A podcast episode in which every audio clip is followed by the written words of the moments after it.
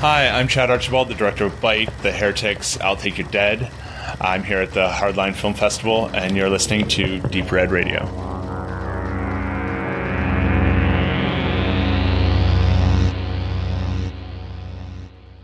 Show Nummer 25 von Deep Red Radio steht auf dem Plan und wir haben so viel zu besprechen. Äh, Trauriges und Schönes und äh, man muss einfach, denke ich, damit wir dann wieder in gute Stimmung kommen, einfach damit anfangen. ist vielleicht gar nicht so traurig. Eigentlich ist es schön, wenn man ein langes, erfülltes Leben hat. Wir bedanken uns, denke ich, allgemein in der Redaktion bei Kirk Douglas für äh, seine Filme. Na gut, der äh, filmische Schaffen ist jetzt eine Weile her, aber diese Filme sind immer noch so präsent. Ähm, ich will gar keine Titel nennen, weil wenn ich, ich habe dann so in den, in den Nachrichten hat man immer nur von Spartacus geredet, aber es gab so viele andere großartige Sachen, äh, dass ich mich gar nicht entscheiden möchte. Es war großartig, war ein markanter Mensch, der verschiedenste Stoffe gespielt hat, vom Trivialen bis zum Ernsthaften. Also ich sage jetzt eben von Saturn 3 rück zu, zu Wege zum Ruhm, ähm, eine hervorragende Mischung und er bleibt erhalten immer noch. Und tatsächlich wollte ich mich weigern anzuerkennen, dass er einer der letzten großen Hollywoods äh, Legenden gestorben ist, weil ich immer noch ein bisschen an Redford und Clint Eastwood denke, aber Kirk Douglas ist verdammt noch mal noch ein, eine halbe Generation weiter weg gewesen. Also in der Tat ist mit ihm tatsächlich äh, ein Stück Geschichte auch jetzt von uns gegangen. Aber ich finde, besser kann man es im Leben, denke ich, auch nicht haben. And now to something completely different die Oscars. Ich muss ja immer sagen, das ist für mich immer so ein bisschen eine nervige Angelegenheit. Oscar-Verleihungen, dieser ganze Hype drum. Äh, Benedikt hat letztens gesagt, 40 Millionen kostet diese Veranstaltung. Da könnte man viele schöne Filme für drehen. Low-Budget-Filme äh, die gut sind. Ich sagte, Frank Händler, der hätte 120 Filme daraus gemacht. Ja, ja, den lassen wir mal raus. Aber was schön ist, äh, Hildur Gudnadottir, inspiriert von Johann Johansson, ähm, die Komponistin den tollen Preis abgesandt für die beste Filmmusik für Joker. Wir gratulieren ganz herzlich. Es war ein sehr ähm, subtiler, sehr düsterer Score, der uns sehr an den guten Johann Jonsson erinnert hat. Äh, wir freuen uns sehr. Laura Dern als beste Darstellerin in Marriage Story. Ich muss dazu sagen, den Film muss ich noch sehen, aber ich habe ihn gesehen. Ich finde den Film allgemein erstmal wirklich gut äh, und ihre Darbietung ist sehr aufgedreht, aber nicht, es ist, ja, ist okay, kann, kann sie, kann sie verdient haben von mir mhm. aus.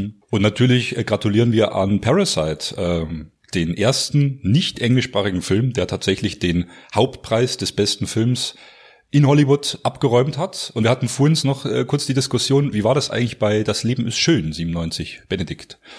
Für, für mich äh, warf sich die Frage auf, dass ich das System Oscar äh, nicht verstehe, mehr insofern, dass ich ja immer auch gedacht habe, dass es vor allem Dingen ein amerikanischer Filmpreis ist und dafür gibt es ja den nicht englischsprachigen Oscar für Filme aus anderen sprachigen Ländern, äh, aber dass tatsächlich auch ein Film, der eben aus Italien kommt, eine italienische Produktion ist und der auch in italienisch gesprochen wird, eben auch zum Beispiel nominiert ist für Schnitt oder Musik und dann auch gewinnt und zusätzlich dann eben auch noch den, den Oscar für den besten fremdsprachigen Film bekommt, das habe ich immer nicht so richtig verstanden. Ich finde das nicht schlecht, und um Himmels Willen, aber ich verstehe bester, das System nicht. Ja, also äh, das Leben ist schön für alle, die das jetzt nicht mehr auf dem Schirm haben, von 97, Roberto Benini, italienische Produktion, äh, war für sieben Oscars nominiert und hat äh, zwei oder drei gewonnen. Zwei oder gewonnen als bester Hauptdarsteller und als bester nicht englischsprachiger Film. Und die Musik war noch mit dabei, wenn okay. ich mich nicht irre. Und dann war er aber auch als bester Film nominiert. Also damals schon nominiert, hat ihn nicht gewonnen.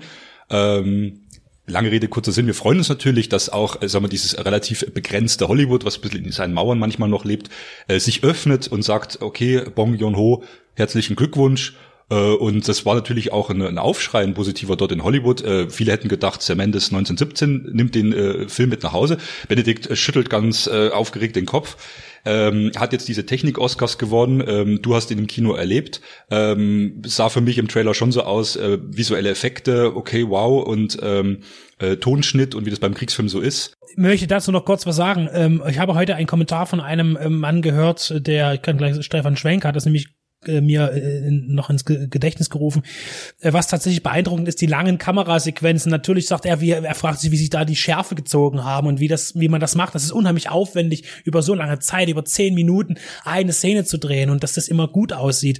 Und da äh, gebührt auch der Respekt und die Kamera Oscar hat er ja auch verdient. Aber bei den visuellen Effekten muss ich ehrlich sagen, da, und da muss ich aber sagen, da war kein Film gut, der nominiert war jetzt. Wirklich ernsthaft gut. Letztes Jahr war ich ja noch zufrieden, dass ähm, dieser Mondfilm, ich habe schon den Titel vergessen, mit Ryan Gosling, der den ähm, das erste Mal auf dem Mond äh, war okay, aber jetzt, äh, auch wenn ich sehe Irishman, da kriege ich das Kotzen. Wofür? Welcher visuelle Effekt für diese Gesichter, die total unecht aussahen, verzogen, die Hintergründe, die reingeschnitten waren wie in der ersten Folge von Stargate SG-1 oder was? Also wofür? Und jetzt hat 1917 gewonnen, muss ich ehrlich sagen, auch nicht verdient. Diese digitale Ratte, ganz ehrlich, mh, die digitale Kuh im Hintergrund, mh, äh, dann äh, auch wenn, wo, wo, der, wo der Bursche über die Wiese trollt, ja, und, und die, die Bomben hinter ihm hochgehen, eine super Szene, super gemacht, sieht geil aus. Und warum zur Hölle muss dann am Ende noch irgendwo so eine Kack Age of Empires 2 Explosion reingeschnitten werden, die wirklich so elends aussieht, dass man denkt, boah, was ist das denn?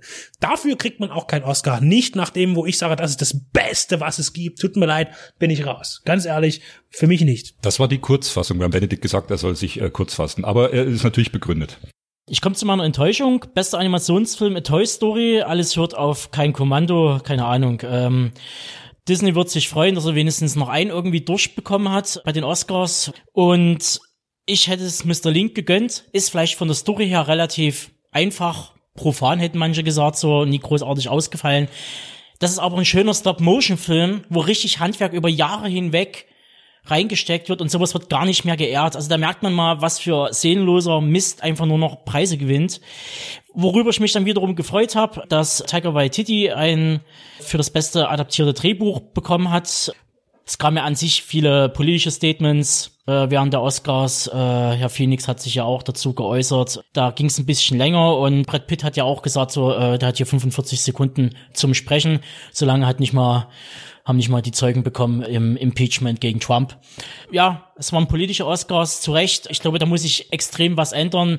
Eigentlich war die letzten Jahre, hat sich ja so langsam mal so ein bisschen tendenzmäßig mal ein bisschen was und dieses Jahr war ja komplett alles aus dem Fugen wieder es wurde auch direkt bei der Einführung gleich äh, auch von den Künstlern, die auf der Bühne da was getanzt haben, direkt äh, darauf angesprochen, dass es eben keine Schwarzen und keine Frauen großartig in die Nominierungen gibt.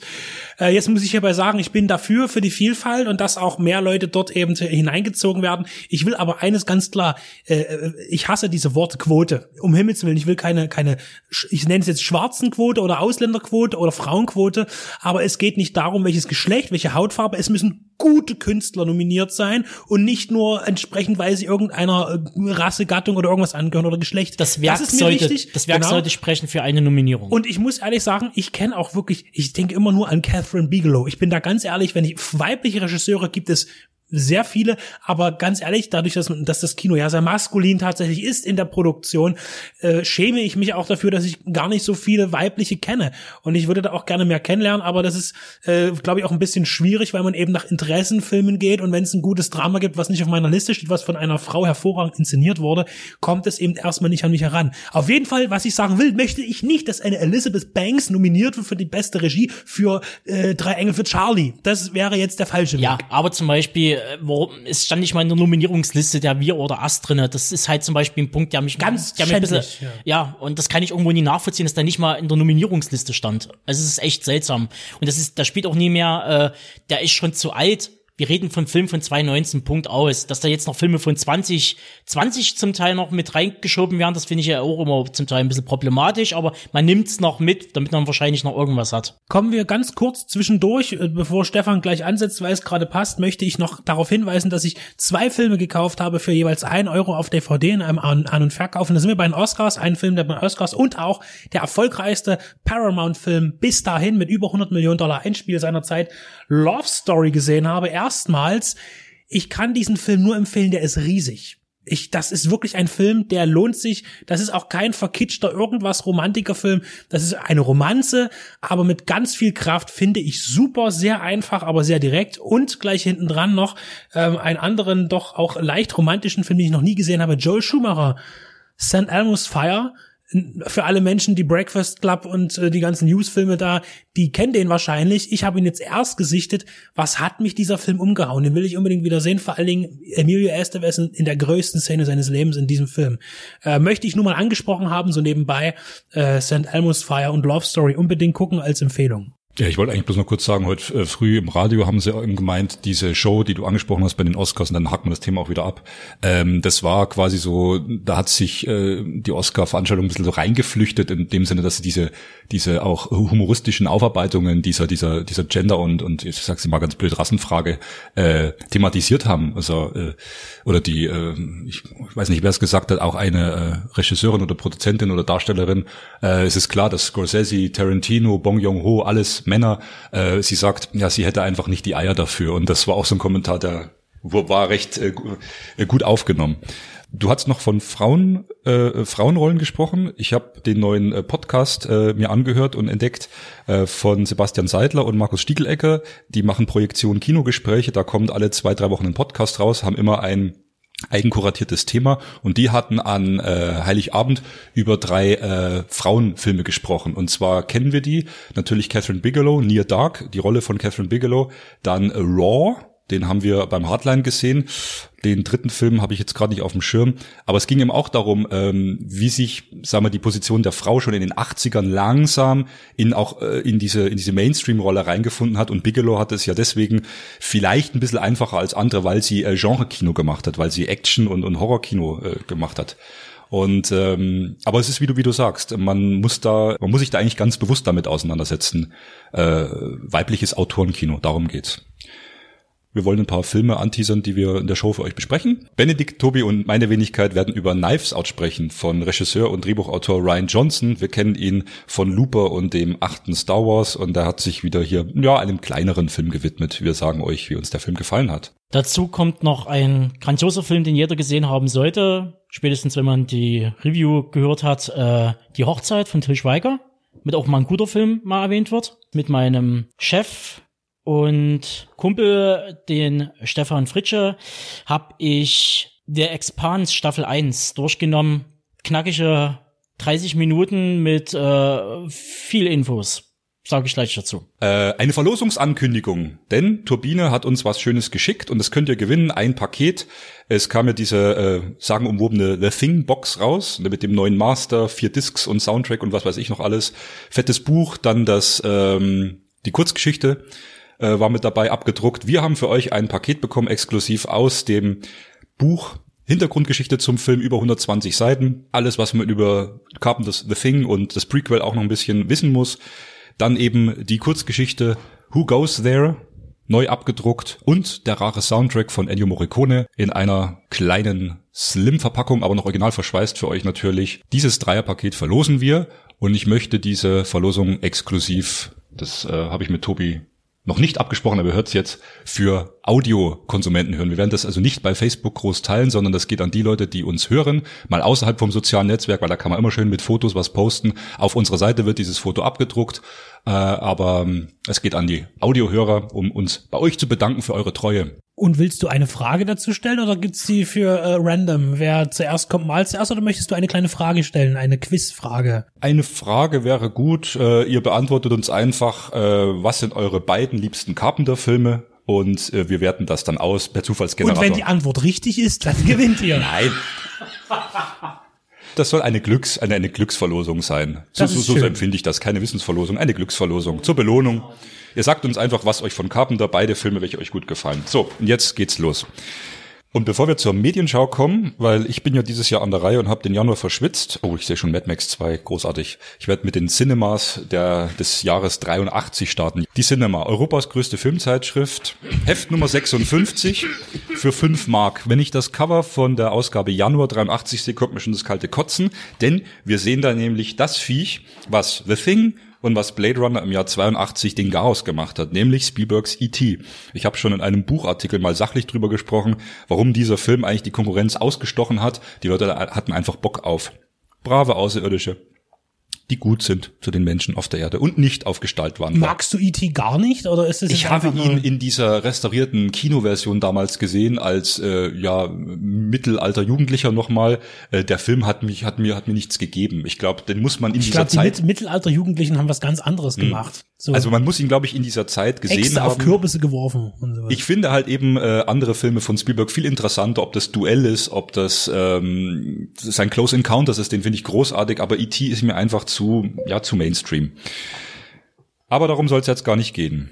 Ich muss sagen, die Cinema hat 148 Seiten, das hat die heute nicht mehr. Und auch wenn vieles da drin sicher belächelnswert ist aus heutiger Sicht, ist sie, finde ich, sehr vollgepackt mit Infos und war vielleicht ihr Geld damals sicherlich wert. Man muss dazu sagen, es gab damals auch keine ähm, digitalen Medien. Gewinner des Jahres IT, ja, okay, gut, danke. Verlierer des Jahres. Reden wir mal über Martin Scorsese, das passt doch ganz gut, hat keinen Oscar gewonnen für The Irishman, wir finden es gar nicht schlecht. Was damals schon 83. Und äh, Januar 83 berichtet die Cinema Martin Scorsese, äh, Verlierer des, äh, also nicht Verlierer des Jahres, aber unter den Verliererseiten. Amerikanischer Regisseur, dessen Film Wie ein wilder Stier, großartiges Teil, wir lieben es alle, die vorletzten Berliner Filmfestspiele einläutete der Film ist in Schwarz-Weiß, wie wir alle wissen, beklagte den grassierenden Farbverlust bei Filmen. In einem Vortrag legte Scorsese dar, dass er den Grund für das Verblassen des Celluloids in den immer billiger werdenden Produktionsmethoden sehe. Früher sei die Farbqualität besser gewesen. Scorsese appellierte an die verantwortlichen Herstellerfirmen, etwas dagegen zu unternehmen, da dieses Problem bereits ein kritisches Stadium erreicht habe. Perfekt, hört euch dann demnächst mal unsere Auswertung an zum, äh, zur DVD-Tagung in, in Regensburg, denn da wurde zum Beispiel auch darauf äh, angespielt, was ist ist denn eigentlich die Originalfarbe oder eines, was ist das Original negativ? Das bloß mal nebenbei. dazu werdet ihr mehr erfahren demnächst im Einzelnen. Also es war auch wirklich das Programm, wo, wo der erste Rambo hier noch erwähnt wird als, als Kinoprogramm, ne? Alle Filme vom 7. Januar bis 28. Januar 83. Ich möchte jetzt mal gleich zur Seite 92 blättern. Wie groß haben die damals den ersten Rambo besprochen? Na doch recht groß. Rambo, ah ja. Ja, Stallone war ja schon durch Rocky auch äh, eine große Nummer, auch zu dem Zeitpunkt schon. Ich kann mich halt erinnern, dass Rambo 2 und 3 natürlich noch größer besprochen wurde, weil es damals in den 80ern essentiell war, aber das ist natürlich auch schon ein sehr schöner Artikel. Da sah er wirklich aus wie Mensch. Den ersten, den möchte ich auch mal wieder sehen. Oh, schon wieder E.T. Im Hintergrund, wie sie das mit diesem Fahrradtrick gemacht haben. Ich kann es nicht mehr sehen. Ein E.T. kommt selten allein. Dann wieder ein, noch ein großer Artikel Rückkehr zum Kino der Gefühle. Ich denke nicht in Perioden und Dekaden Martin Scorsese über den Film. Äh, hier wird geschrieben, er gehört der neuen Garde der Hollywood-Regisseure an, bevorzugt Robert De Niro. Das überrascht mich, weil neue Garde, ja gut, da war er eigentlich schon seit 76, 77, aber das waren noch keine großen, großen Kassenschlager, keine großen Erfolge. Also ein großer Artikel über Scorsese. Große Kassenschlagererfolge, muss ich ehrlich sagen, hatte Scorsese ohnehin jetzt, also so, so Überhits nie. Er hatte sicherlich irgendwann äh, solide Zahlen, aber so einen richtigen Hit, ja. äh, weil seine Filme auch dann auch gerne teuer waren, vor allen Dingen auch wegen ihrer, wegen des Aufwandes. Auch, auch wie ein wilder Stier war zwar, das schreibt Peter Biskin in seinem Buch über Easy Riders Raging Bulls, über dieses Hollywood-Thema war Everybody's Darling. Jeder mochte den Film, aber so ein richtiger auch kommerzieller Erfolg war das nicht. Das stimmt. Aber das ist auch nicht wichtig, weil er hat zum großen Teil sehr gute Filme gemacht, die auch manchmal eben genau den, den Geist eines großen Publikums getroffen haben und dann eben auch gezogen hat. Aber äh, es ist berechtigt, dass er immer noch Geld bekommt. Äh, jetzt unabhängig davon, dass ich Irishman nicht sehr gelungen fand. Und äh, deshalb wird es nun Zeit, dass wir übergehen für das äh, kulturell sehr wertvolle und ertragreiche Programm, das wir diesmal zu bieten haben in unserer Show Nummer 25.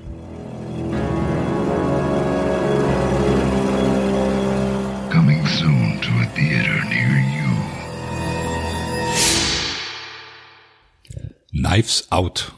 Mord ist Familiensache. Der neue Who Done It Thriller, weil ich sagen muss, Who Done It gab es schon lange nicht mehr. Viele sagen, der Regisseur Ryan Johnson hätte das Genre wiederbelebt. Was, was ist Who Done It? Who Done It ist das wie bei ähm, Agatha Christie. Oder auch Agatha, wie sie geboren wurde, namentlich. Äh, man suche einen Mörder, am besten im Kreise der, der Liebsten. Und hier geht es darum, ein Familienoberhaupt, gespielt von Christopher Plummer, also der, der Obervater in der Familie, mit einem Imperium aufgebaut, mit einem Verlag, äh, stirbt relativ früh und es wird äh, gerätselt, wer äh, hat ihn denn nur auf dem Gewissen? War es selbst? Lange wird über Selbstmord nach, nachgedacht. Äh, und dann kommt äh, ein Detektiv mit ins Spiel, der zwei äh, Cops unterstützt und der wird gespielt von äh, 007 Daniel Craig, der auch mal andere Rollen gern spielen möchte, sagt er immer wieder gern. Und äh, Ryan Johnson, den Regisseur, kennen wir von Looper und dem letzten Star Wars, also dem vorletzten, die, die letzten Jedi, Teil 8 hat einen kleinen, feinen Film gemacht mit großem Staraufgebot erstmal soweit. Ich habe mich bestens unterhalten gefühlt, 130 Minuten verging wie im Flug. Warum wiederbelebt? Das kann ich ganz klar sagen, weil Mord im Orient Express sterbenslangweilig war. Ähm, der Film von Kenneth Branagh hat einfach nichts, was irgendwas mit Spannung zu tun hat. Ich saß im Kino und dachte mir, was mache ich denn danach? Also wirklich, ähm, das war schlimm. Und ich fand Knives Out hat genau das, was man Agatha Christie eigentlich immer so zudichtet, diese Atmosphäre in der filmischen Umsetzung, das hat er. Das hat er. Äh, man weiß zwar irgendwie was, aber man weiß um Himmels Willen nicht, wie es weitergeht und was da noch versteckt ist und, und wie die alle ticken. Und die Charaktere, die hier dargebietet werden, diese Familie, man muss also sagen, das ist wieder der nächste Kniff, die, die, die Reputation der Familie und was, das ist ja die Reminiszenz auch wieder an Agatha Christie. Die haben einen Krimi-Roman-Verlag, der hier weltweit erfolgreich ist und 800 Millionen verkaufte Bücher und so weiter und so fort oder 80 Millionen, irgendwas in der Richtung. Und ähm, es geht um ein großes Verlagserbe, eben Verlagshaus und gleichzeitig bietet die Familie die eigenen Bücher in diesem Verlag an. Federführend natürlich der Vater, also der, der Patriarch, der Opa, wie auch immer jetzt, der alte Herr, Christopher Plummer, der eben hier zu Tode kommt und ähm, jetzt ist es so, dass ja diese Frage, ob Selbstmord oder Mord, schon am Anfang relativ schnell geklärt wird, zumindest vorerst, und dann eben geschaut wird, ähm, die, die eigentlichen Schuldigen, wie die in den nächsten Ermittlungsverfahren sozusagen, wo eben dieser Super Detective kommt, ja, Private Detective, äh, und die ganze sehr, sehr arrogante und teilweise politisch fragwürdige Familie äh, zu durchleuchten versucht. Ja, und das funktioniert hervorragend. Also äh, inhaltlich wie auch optisch. Der Film ist so warm vom, vom, vom, vom, vom, vom visuellen her. Da, da hat man mal eine, da hat man mal richtig mal eine Leuchte aufgestellt, dass das alles schön aussieht. Ja, ähm, es ist natürlich auch, wie du sagst, er, er sieht erstmal schön aus. Ne? Also die die Kostüme, da wurde Wert gelegt auf auf das Interieur, auf die auf, auf die Möbelstücke, auf die Tapeten. Da gab es so eine Szene am Anfang, wo wo Simone nicht gesagt haben, boah, das Zimmer sieht ja toll aus, allein schon wegen der Tapete. Das ist natürlich auch erstmal ein bisschen Eye Candy, weil der Film spielt ja eigentlich fast ausschließlich in diesem Haus. Da musst du natürlich auch optisch was bieten. Und es und ist eigentlich der perfekte. Auch heute. Das ist auch noch wieder ja, er spielt heute jetzt. Und er spielt auch nicht in, in, England, wie man erst dachte, weil Simone sagte, weil äh, Whodunit Krimi so ein bisschen äh, äh, britisch äh, und Daniel Craig als britischer Darsteller. Das Lenkrad ist ja links. Und ich sage, ah, hier steht irgendwas mit Massachusetts Police, also spielt in Amerika. Ist ja auch egal. Es ist äh, von der Optik so ein, so ein, so ein sehr guter Sonntagnachmittagskrimi. Und es ist vor allen Dingen mal wieder ein richtiges Medium-Budget-Movie mit 40 Millionen Dollar Produktionskosten. Sieht der Film einfach super aus und hat deshalb auch schon Erfolg an der Kinogasse, allein schon wegen eines so günstigen Filmes. Und das funktioniert, das, deswegen ist dieses Projekt für mich so unheimlich sympathisch, weil er funktioniert, weil er eben nicht massig an Geld verschleudert, sondern das, was er hat, ultimativ gut umsetzt. Und ja, da, da passt einfach alles. Also von vorne bis hinten war ich einfach nur äh, nicht beeindruckt und begeistert, aber er hat mich absolut gezogen und bis zum Ende getragen. Er war sehr unterhaltsam und es ist ein, ein Darstellerfilm, das muss man dazu sagen. Das Budget, denke ich mal, ein Großteil ging natürlich für die, für die Gehälter der Darsteller drauf und äh, technische Aspekte, glaube ich, haben sie relativ runtergefahren, um eben äh, die Leute auch spielen zu lassen. Das war das, was mich begeistert hat. Äh, Daniel Craig mal wieder in einer ganz neuen Rolle. Man merkt auch, es, es wird vielleicht eine Fortsetzung oder ein Spin-off geben, aber er konnte endlich mal wieder spielen, etwas anderes spielen, abseits dieser, dieser äh, übergestülpten Rolle James Bond. Das hat man ja schon gesehen bei ähm, Steven Soderberghs Film Logan Lucky, da hat er auch eine ganz andere Rolle gespielt, eine tolle Rolle, die man, die man gerne sieht. Und ja, Tobi möchte was sagen. Man merkt, dass die Schauspieler wahrscheinlich, die werden jetzt nicht die mega Gage gekriegt haben, die wollten einfach mitmachen. Besonders schön war zu sehen Jamie Lee Curtis. Ich fand, die hat richtig Spielfreude gehabt. Genauso auch äh, schön zu sehen äh, Don Johnson, der quasi Don Johnson mimt. also er spielt wirklich so eine Art Südstaaten-Texas-Typ, also der äh, seine vorgefertigte Meinung hat. Also der, da merkst du, der hat Trump gewählt. Punkt aus. Was natürlich besonders heraussticht, ist halt natürlich die Haushälterin, um die es ja letztendlich hier in dem ganzen äh, Stück geht. Gespielt von Anna de Armas, eine sehr talentierte Jungdarstellerin. Dass die komplette Familie fernab von allem wohnt, äh, in einem Elfenbeinturm, immer Geld im wahrsten Sinne des Wortes hinten reingeblasen bekommen hat.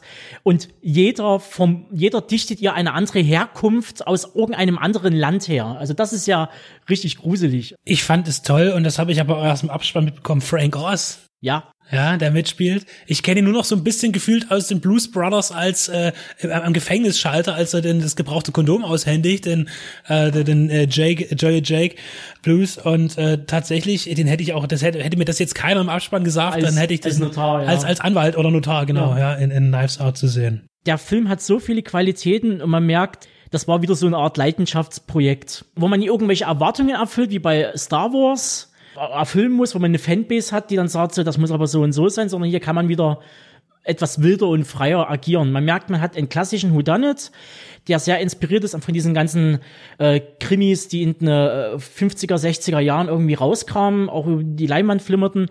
Sei es Einstellungen, du hast diese Szene, wo äh, Mac was, was von der Haushälterin die beste Freundin aus der Familie ist, sie anruft und ähm, man sieht sie wie gesagt, äh, äh, telefonieren mit ihr und so wie man es so bei einer Femme fatal, man sieht dann praktisch so einen Lichtbalken, der nur über die Augen liegt, der Rest vom, vom Kopf ver, verschwindet im Schatten. Nur solche Dinger sind da drinne. Auch dieses, dieses Game of Thrones erinnernde Messerrad im Film, was total gruselig ist, wo man merkt, dass alle Leute, die verhört werden, alle sitzen neben dem Rad als die Haushälterin dran ist, sitzt sie genau in der Mitte, ringsrum äh, sind die ganzen Messer, die auf sie drauf zeigen. Das ist schon. Ja, um, um Daniel Craig in seiner Rolle in dem Film zu zitieren, das Zentrum des Donuts. Und im Zentrum ist nochmal ein Donut. Also äh, der Film bietet äh, Humor an den richtigen Stellen. Er ist äh, nie zu albern, aber er bietet, äh, er ist spannend, er ist richtig spannender, toller Krimi, toll inszeniert, toll gespielt, aber er hat immer diese aufheiternden Momente, die also nicht so so gezwungen durch Ulk herkommen, sondern die einfach fantastisch gut gespielt sind. Und ich muss schon sagen, Daniel Craig hat da schon einen Löwenanteil an, an der Stimmung, die der ganze Film trägt. Die anderen auch, aber es sind natürlich Nebenrollen. Das wird ganz klar so definiert. Ähm, äh, gut, die Haushälterin Anna de Armas, um die es auch eigentlich geht, spielt natürlich die weibliche Hauptrolle. Aber äh, auch was mit dem Schatten, was du gesagt hast, wie auch Daniel Craig immer wieder so aus dem Schatten sich rauslöst und äh, den anderen auch so ein bisschen erstmal unheimlich ist. Die, die, der, der wird ja am Anfang auch erst gar nicht gezeigt, das sind diese zwei Polizisten.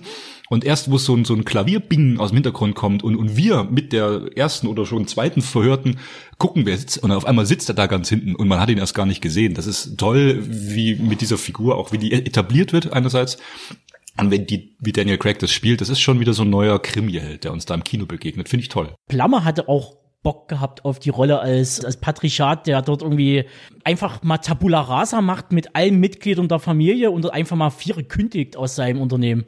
Und Christopher Plummer ist in der Tat auch eigentlich der einzige von all den Charakteren, den er spielt, der eigentlich sympathisch ist. Ich meine, jetzt mal abgesehen von seiner, von seiner Pflegerin, die äh, von Anna Amas dargestellt wird, die ja auch sehr, ein sehr sympathisches Wesen hat.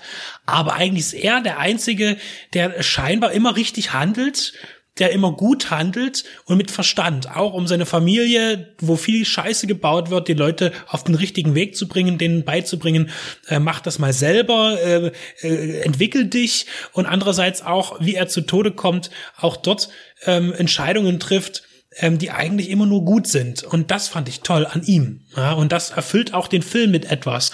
Ähm, denn er hat definitiv auch doch irgendwo mit die wichtigste Rolle. Genau, der Film äh, hat sehr viel Menschlichkeit in sich und das äh, soll jetzt auch kein Spoiler werden, aber es wird nach einer entscheidenden Stelle auch gesagt, ähm, dass der oder die nicht irgendein Spiel des anderen gespielt hätte, sondern ihr eigenes Spiel und das war das moralisch Richtige. Ähm, das kommt immer wieder durch, diese, diese, diese menschliche Wärme oder, oder dieses äh, ja, eben diese Menschlichkeit, diese, dieses Richtige, dieses moralisch äh, integre. Dieses Spiel macht sehr viel Spaß. Das äh, ist jetzt auch kein, deswegen kein moralischer Film in dem Sinne, sondern es ist einfach ein, ein spannender Krimi, wo die Figuren so ein bisschen gegeneinander ausgespielt werden oder versuchen, sich gegeneinander auszuspielen. Dürfen nicht vergessen, Chris Evans noch in einer ganz tollen Rolle. Äh, Chris Evans, äh, auch wie so ein Befreiungsschlag. Du bist unter dem, dem Marvel Universe, spielst hier ewig lang Captain America. Hat natürlich auch andere Rollen gespielt wie Snowpiercer.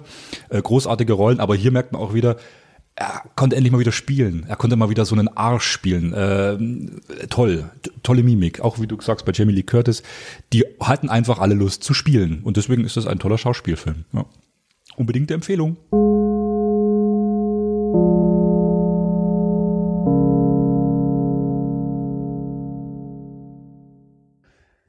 Sam Mendes, der in letzter Zeit viel mit James Bond beschäftigt war, kommt oder ist momentan mit 19, 17 im Kino und demnächst im Heimkino.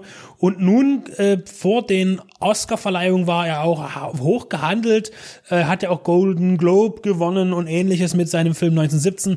Ähm, Ganz kurz erstmal zu, zum Inhalt. Zwei junge Männer bekommen einen Auftrag, im Ersten Weltkrieg ähm, von Punkt A nach Punkt B zu gehen. An Punkt B befindet sich eine äh, abgesprengte Gruppe von Soldaten, die einen Angriff auf die Deutschen vollziehen sollen. Aber durch geheimdienstliche irgendwas weiß man, dass das eine Falle ist. Und diese beiden Männer sollen nun dorthin gehen, durch feindliches No Man's Land Gebiet, äh, gefährliche Reise dorthin zu gehen und diese zu warnen, per Befehl zu sagen, greift nicht an, es ist eine Falle, bleibt wo ihr seid. Das ist die Story und die ist unfassbar langweilig.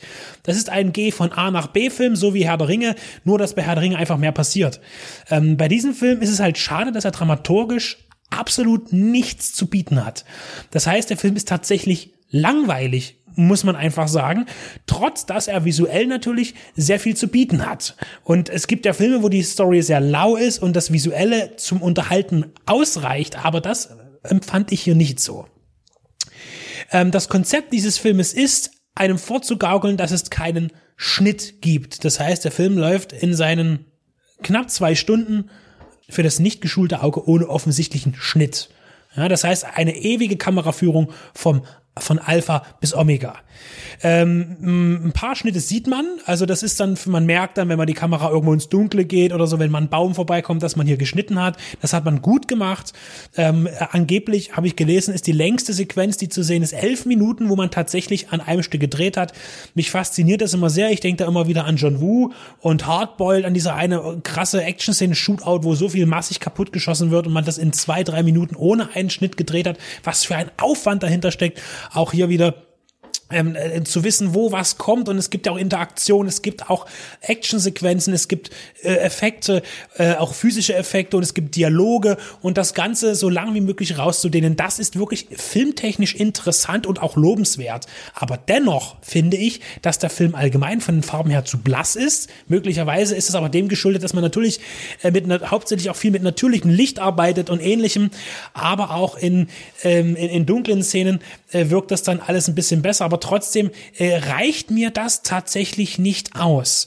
Und hinzu kommt, dass einige effekttechnische Dinge mir nicht so gut gefallen haben, weil der Film äh, gerade was Hintergründe angeht mal ähm, man ist, es ist immer ein Fortwandern und man wechselt immer den Standort und man geht nur voran und man versucht dann natürlich im Hintergrund, weil es ja doch einen Schnitt gegeben hat, den man aber nicht gesehen hat und nicht haben sollte, wirft man einen Blick zurück auf das Gelände, wo man bereits war. Und das ist eben aber dann wirklich so eingefügt, dass ich sage, mm, das, das, das, das passt nicht. Da hätte man sich einfach ein bisschen mehr Mühe geben müssen im technischen, in der Nachbearbeitung.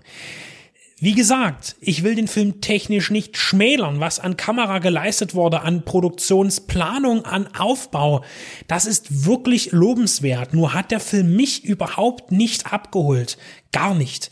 Weil er wirklich dramaturgisch leider einfach hinten unterfällt.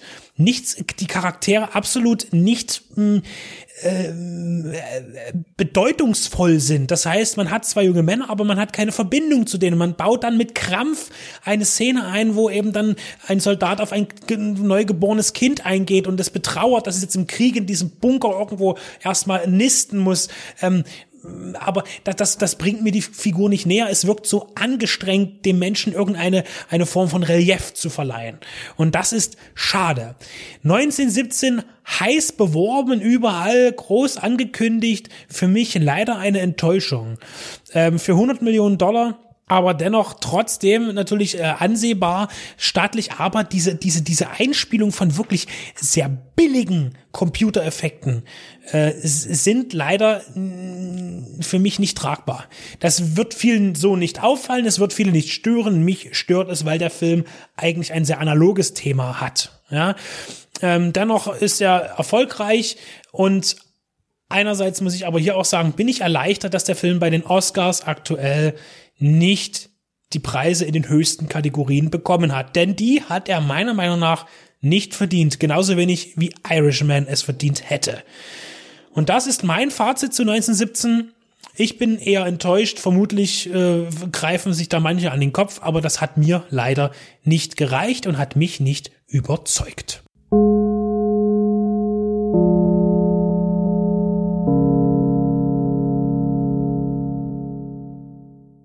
Was tut man an einem Tag in Jena, wenn der Gastgeber gerade mal für eine kleine kurze Pause nicht da ist. Man geht ins Kino.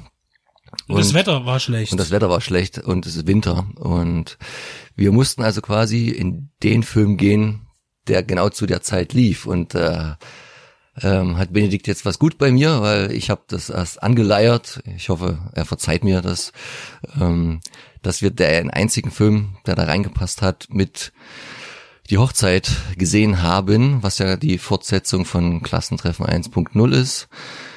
Wir gucken solche Geschichten nicht allzu oft und äh, besprechen dann aber trotzdem, was wir gesehen haben. Und es macht ja auch Spaß, einfach mal äh, nichts Gutes über einen Film sagen zu können, ohne dass ich jetzt ja schon allem vorweggreifen möchte. Also wir haben ziemlich genau das bekommen, wovor uns jeder gewarnt hatte und wovor uns eigentlich auch schon unsere eigene Intuition und unser Filmgeschmack vorher gewarnt hatte. Und es ist aber leider genau das eingetreten, ja, was erwartet war. Müssen wir jetzt noch groß was zum Inhalt sagen, zu diesem? Ich möchte vor allen Dingen eines sagen, und zwar, dass es jetzt hier nicht irgendwie ein plattes Till Schweiger-Bashing ist, weil Till Schweiger, Till Schweiger ist äh, nach wie vor eine respektable Person in dem Sinne, dass er Filme für den Geschmack, den Durchschnittsgeschmack scheinbar des deutschen, deutschen Zuschauers kreiert und diese ja auch wirklich gut besucht sind. Das heißt, das, das was er tut, hat hart, Erfolg. Ein harter Diss für den deutschen Durchschnittsgeschmack gewesen. Ja, aber die, die Zahlen sprechen ja für sich. Und er ist auch einer der wenigen, der Filmförderung zurückzahlen kann. Äh, und deshalb äh, bekommt er auch jederzeit auch immer wieder äh, die, die nötigen Finanzen dafür zusammen. Also das geht jetzt nicht darum, dass Till Schweiger Filme per se schlecht sind. Die Filme sind handwerklich eigentlich von denen, die ich gesehen habe, eigentlich nicht zu beanstanden. Ne? Inhaltlich ist immer eine andere Sache, aber was hier bei Klassentreffen, ich wollte sagen schon Klassentreffen, in denen wir übrigens nicht gesehen haben, äh, jetzt die Hochzeit, der Film war einfach auch technisch, also schlecht montiert. Äh, da werden wir noch dann ein Beispiel bringen. Ähm, ja, inhaltlich, ja, sind halt, äh, ja, wo fängt man da an oder wo hört man da auf? Also Till Schweiger ist so ein 50-jähriger, ganz jung gebliebener DJ, der karrieremäßig gerade einen kleinen Bruch erlebt, weil seine neueste Platte, wo er so einen gewissen Stilwechsel vollzogen hat, zerrissen wird von der Kritik, was übrigens für den Film auch definitiv der Fall sein wird. Und ähm, das ist aber alles äh, so Nebengeräusche für ihn, weil wie die, der Titel schon sagt, äh, möchte er heiraten, seine ähm, Freundin und die stecken halt Hals über Kopf in den Hochzeitsvorbereitungen und dann kommt ein störendes Ereignis dazwischen, nämlich dass einer seiner Kumpel ähm, die Löffel abgibt. Das war so beim, eine beim Scheißen. Beim Scheißen, das war noch eine äh, ja herausgefordert witzige äh, Szene dieses Filmes, der in jeder Form und in jeder Sekunde sehr übertrieben war. Ich weiß nicht, ob das dieser deutsche Durchschnittshumor mittlerweile ist, den man da braucht. Und deswegen schieben sie halt vor dieser Hochzeit dann eigentlich noch die Beerdigung von dem Kumpel ein, mit noch ein paar anderen dann im Schlepptau und daran entwickelt sich dann eine haarsträubende Geschichte. Das hat so alles ein bisschen einen Hangover-Touch, so von den ganzen Einzelschicksalen, die dann dort passieren auf dieser Reise. Ist ja auch irgendwie ein kleiner Roadtrip. Ist auch toll, dass der Typ irgendwie scheinbar irgendwie naja, schon, äh, die sind ja alle wieder mal in Berlin und alle sind reich, irgendwie alle haben fette Buden und, und fette Autos und dann fahren die zu der Beerdigung irgendwo ins Nimmerland, sind ewig unterwegs, müssen zwischendurch genau, noch Kuchen essen. Genau, die Hinreise dauert gefühlt einen Tag und die, Rückreise, die Rückreise eine halbe Stunde. Oder also, Dramata also, also jetzt wirklich äh, äh, lückentechnisch im Drehbuch, das er Herr Schweiger ja auch mit äh, verantwortet, äh, sind sehr viele, das ist auch bei einer Komödie nicht unbedingt zwingend, ja. Also äh, der Film hat aber keinen eigenen Realismus muss. Das muss man dazu sagen, in seiner äh, Fiktion. Äh, ich finde, also man hat wieder diese dieses typische ähm, die die Farben des Till Schweiger. Das heißt, der die Film der Film ist sehr hell und es ist immer irgendwie Sonne und auch wenn es eigentlich Nacht ist und äh, und es ist eine eine äh, der, der Film hat keinen Fluss, keinen erzählerischen Fluss. Am Anfang dachte ich, was ist das jetzt, eine Sketch-Comedy? Äh, äh, so hat das den Anschein. Und es entwickelt sich keine Geschichte eigentlich. Man hat zwar diesen Plot, aber es entwickelt sich keine Geschichte, der man folgen kann. Weil irgendwie ist alles immer auch, ähm, ich weiß nicht, muss man vielleicht auch wieder den vorhergehenden Film gesehen haben, äh, aber viele Sachen werden vorausgesetzt, dass man es weiß. Okay, ist jetzt nicht so schlimm. Aber ich finde, das war wirklich eine Aneinanderreihung von Dialogen und auch viele der Schauspieler, die agieren, finde ich, spielen schlecht, die aber man anders kennt. Ja, zum Beispiel die Frau Schüttler oder äh, weiß nicht, äh, das ist einfach irgendwie äh, als hätte man die die Anweisung gegeben, bitte bitte spielt mal extra anders als sonst. So, ja, ja? Und, und und dann sind sie die anderen Kumpels gespielt von Milan Pechel und Samuel Finzi, die sind halt beide vor allen Dingen Pechel so over the top äh, in ihrer Darbietung, dass der Film halt jeglichen naja, Realismus ist halt schwer aber einzufordern, aber da kann man auch gar nicht im, im Positiven mitfiebern mit den Figuren und dass die ja eigentlich ganz weltliche Probleme haben und dass man das auch, mich stört halt immer, das könnte man auch Komödie hin oder her einfach äh, solider aufziehen, ohne dort diese harten Übertreibungen mit irgendwelchen Sexszenen. Einer nimmt Viagra-mäßiges und dann hat sie natürlich einen Scheidenkrampf. Und äh, was machen wir jetzt? Ne?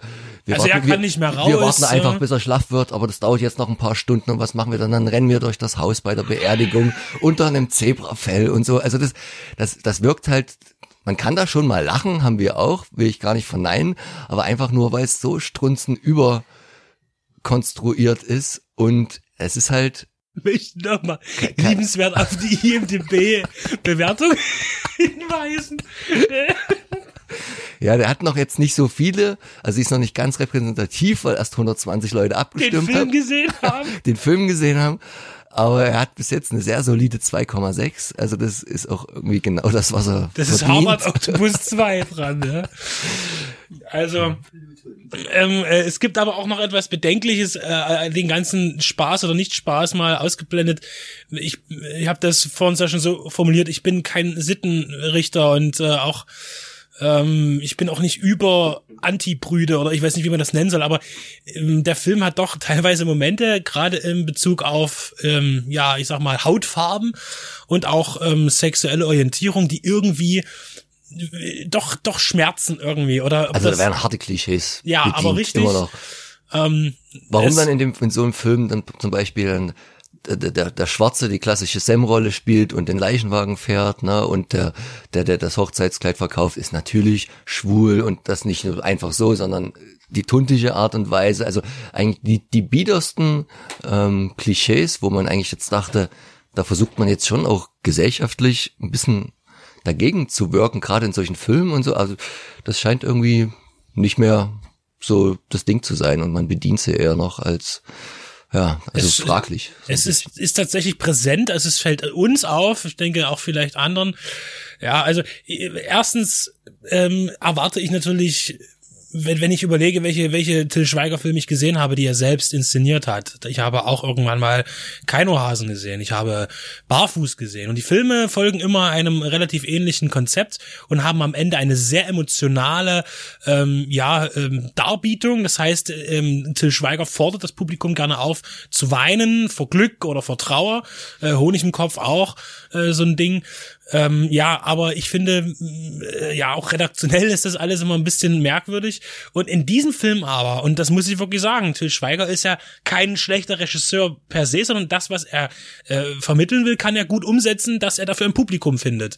Aber in diesem Film, und das muss ich wirklich sagen, der war technisch, die Montage eben so komisch und, und irgendwie, ja, ich muss sagen, schlecht, dass man überhaupt nicht in diesen Film reinfindet. Also dramaturgisch gar nicht, weil es wirklich, der Film funktioniert nicht wie ein Spielfilm, hatte ich das Gefühl. Ja, also eine ganz merkwürdige Sache. Also mir hat er wirklich überhaupt nicht gefallen. Ähm, das kann ich dazu sagen. Und der Film wird aber mm, mutmaßlich sein Publikum finden. Ja.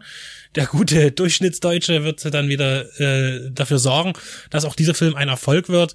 M, Wenn jemand dann, wir waren im Kino, die Reaktion ringsrum, ja, es wurde auch gelacht, aber sonst, ja, weiß ich nicht. Also es ist, ähm, ich weiß nicht mal, ob das eine Komödie ist. Also das ist ganz schwierig, ähm, das einzuordnen. Also es ist eine Komödie. Das, das, das, das, das Fatale ist, der Film baut ja viele Konflikte oder bietet viele Konflikte, weil es die auch auf eine Art und Weise aus, wie sie realistisch eigentlich oft nicht gelöst werden, aber die Basis ist ja da und aber hinten raus machen dann alle bei der Hochzeit eine Totenschlacht und dann ist wieder friedefreier Eierkuchen, alles ist vergessen, der eine ist zwar tot und so und und ne, der hat noch den betrogen und so. Und dann ist wieder alles da und wir haben das Happy End, ganz zwanghaftes oder unzwanghaftes und äh, ja, dann kommt wahrscheinlich der nächste Teil, wo dann wieder erstmal irgendein Konflikt geschürt wird und es ist halt, ja, wenig Substanz und ich habe auch das Gefühl gehabt, du hast keine Person, die da irgendwie wirklich richtig sympathisch ist, weil alle haben sie irgendwelche Neurosen, sind bescheuert, spielen so schlecht und naja, das, der lässt einen halt dann doch irgendwo kalt, bis so die drei Lacher, die so übertrieben sind, dass man selbst dann doch da mitziehen muss. Aber von daher, ähm, das ist so oft wie mit dem deutschen Genrefilm, das alte Thema, wenn man sagt, ja, aber man muss dem eine Chance geben, man muss dem eine Chance geben und man macht's immer mal wieder und sagt, nee, jetzt, das war aber jetzt irgendwie dann doch das, das, das letzte Mal, weil man wird wieder und wieder und wieder enttäuscht und härtet dann doch ein bisschen ab. Til Schweiger überhaupt nicht selbstverliebt vermarktet sich wieder einmal selbst in seinen Film. Dagegen habe ich auch überhaupt nichts. Das haben auch schon andere gemacht, wenn man damit eine Ikonografie seiner selbst für die Menschen ähm, ja geben möchte. Äh, ja, er, er spielt mit seinen eigenen Klischees, die man ihm immer wieder auferlegt. Ähm, das kann man auch so ein bisschen als Satire auf sich selbst betrachten, aber vieles kommt davon auch nicht an. Und äh, ob es wirklich gewollt war, ist noch die andere Frage. Also äh, von uns jedenfalls keine Empfehlung für die Hochzeit oder aber vielleicht gerade doch, weil man muss auch hin und wieder mal einen schlechten Film sehen, um zu wissen, was gute sind. Darauf jetzt ein Tilz. Prost.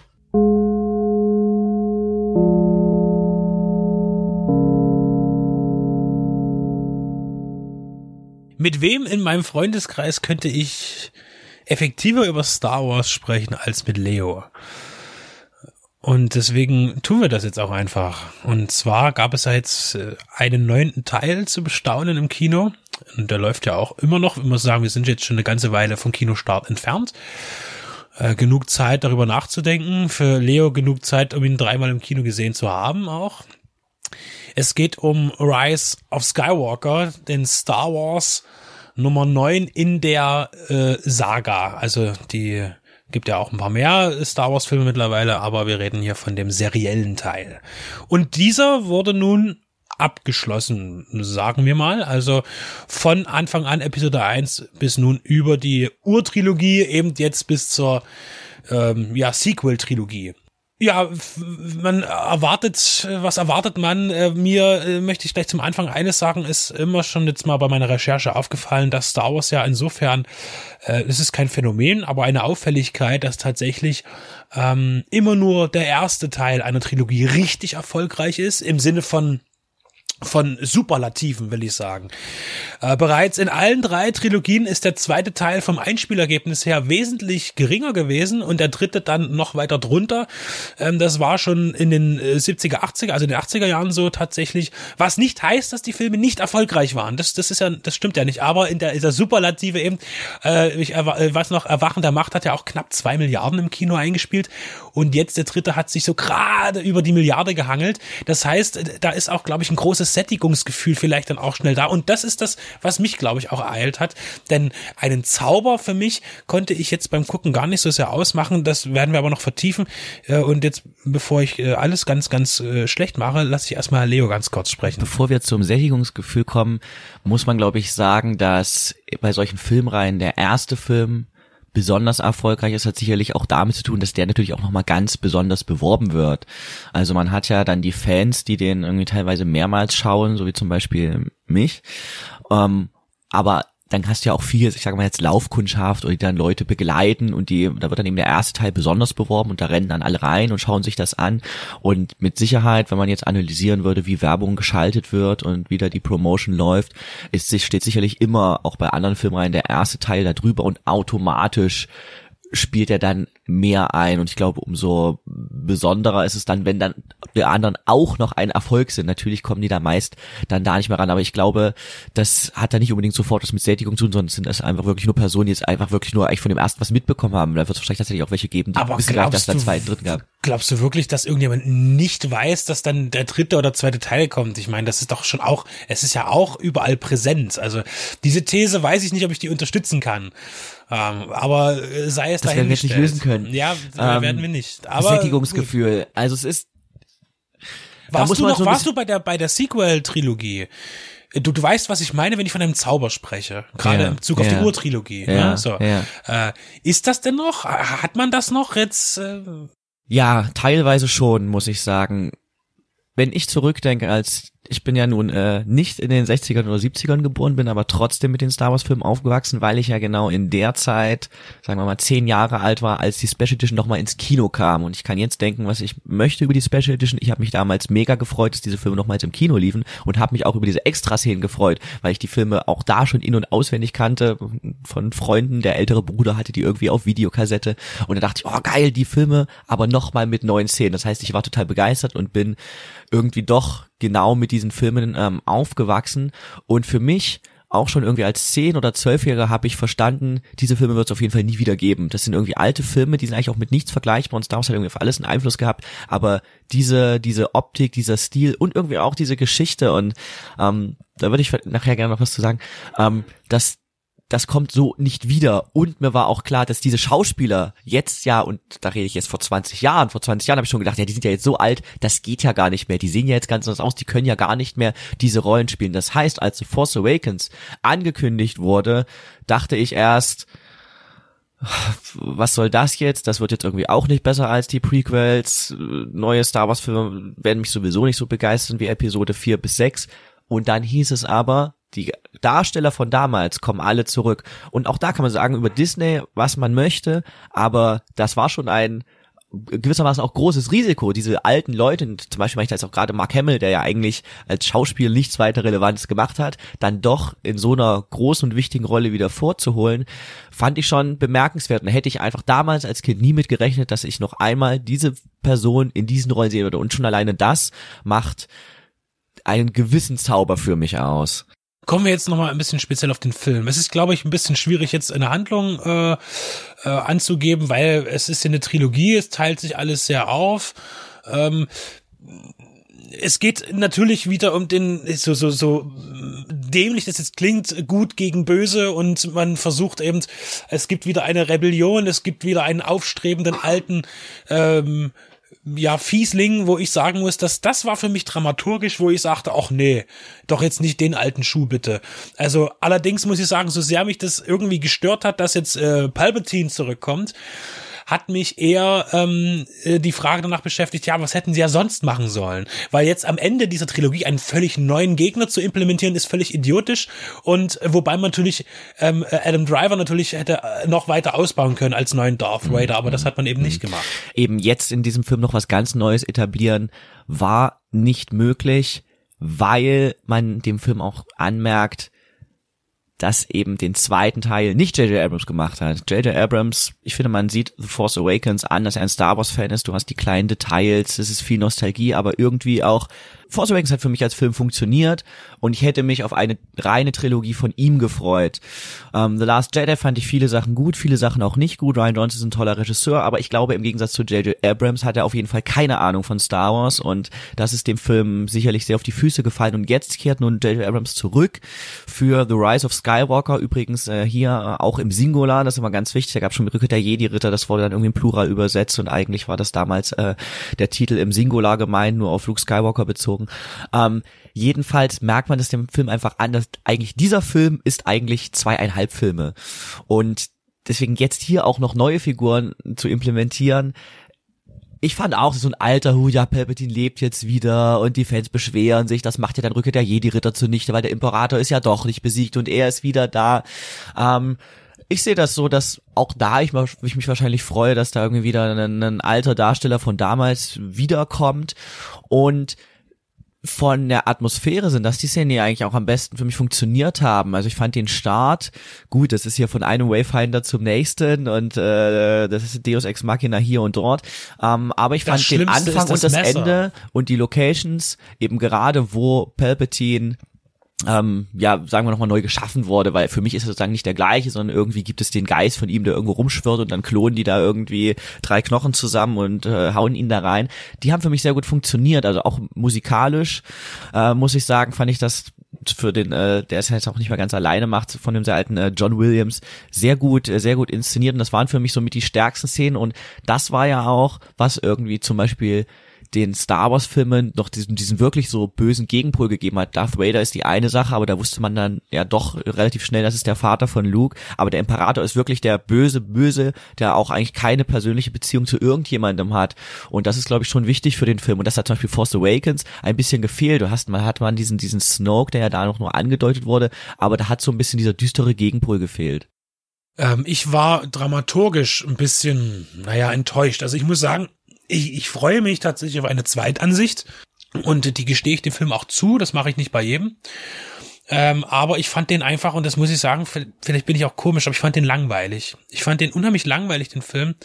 Äh, dann noch gepaart mit dem, dass ich ja gerade bei Effekten immer sehr, sehr, immer, gerade bei so teuren Filmen, dann sehr, sehr gerne mäkel ähm, weil dann man doch merkt, dass die Leute irgendwie einen Termin einhalten müssen, dann doch nicht mehr so viel Mühe sich geben, alles nochmal zu rendern scheinbar am Rechner.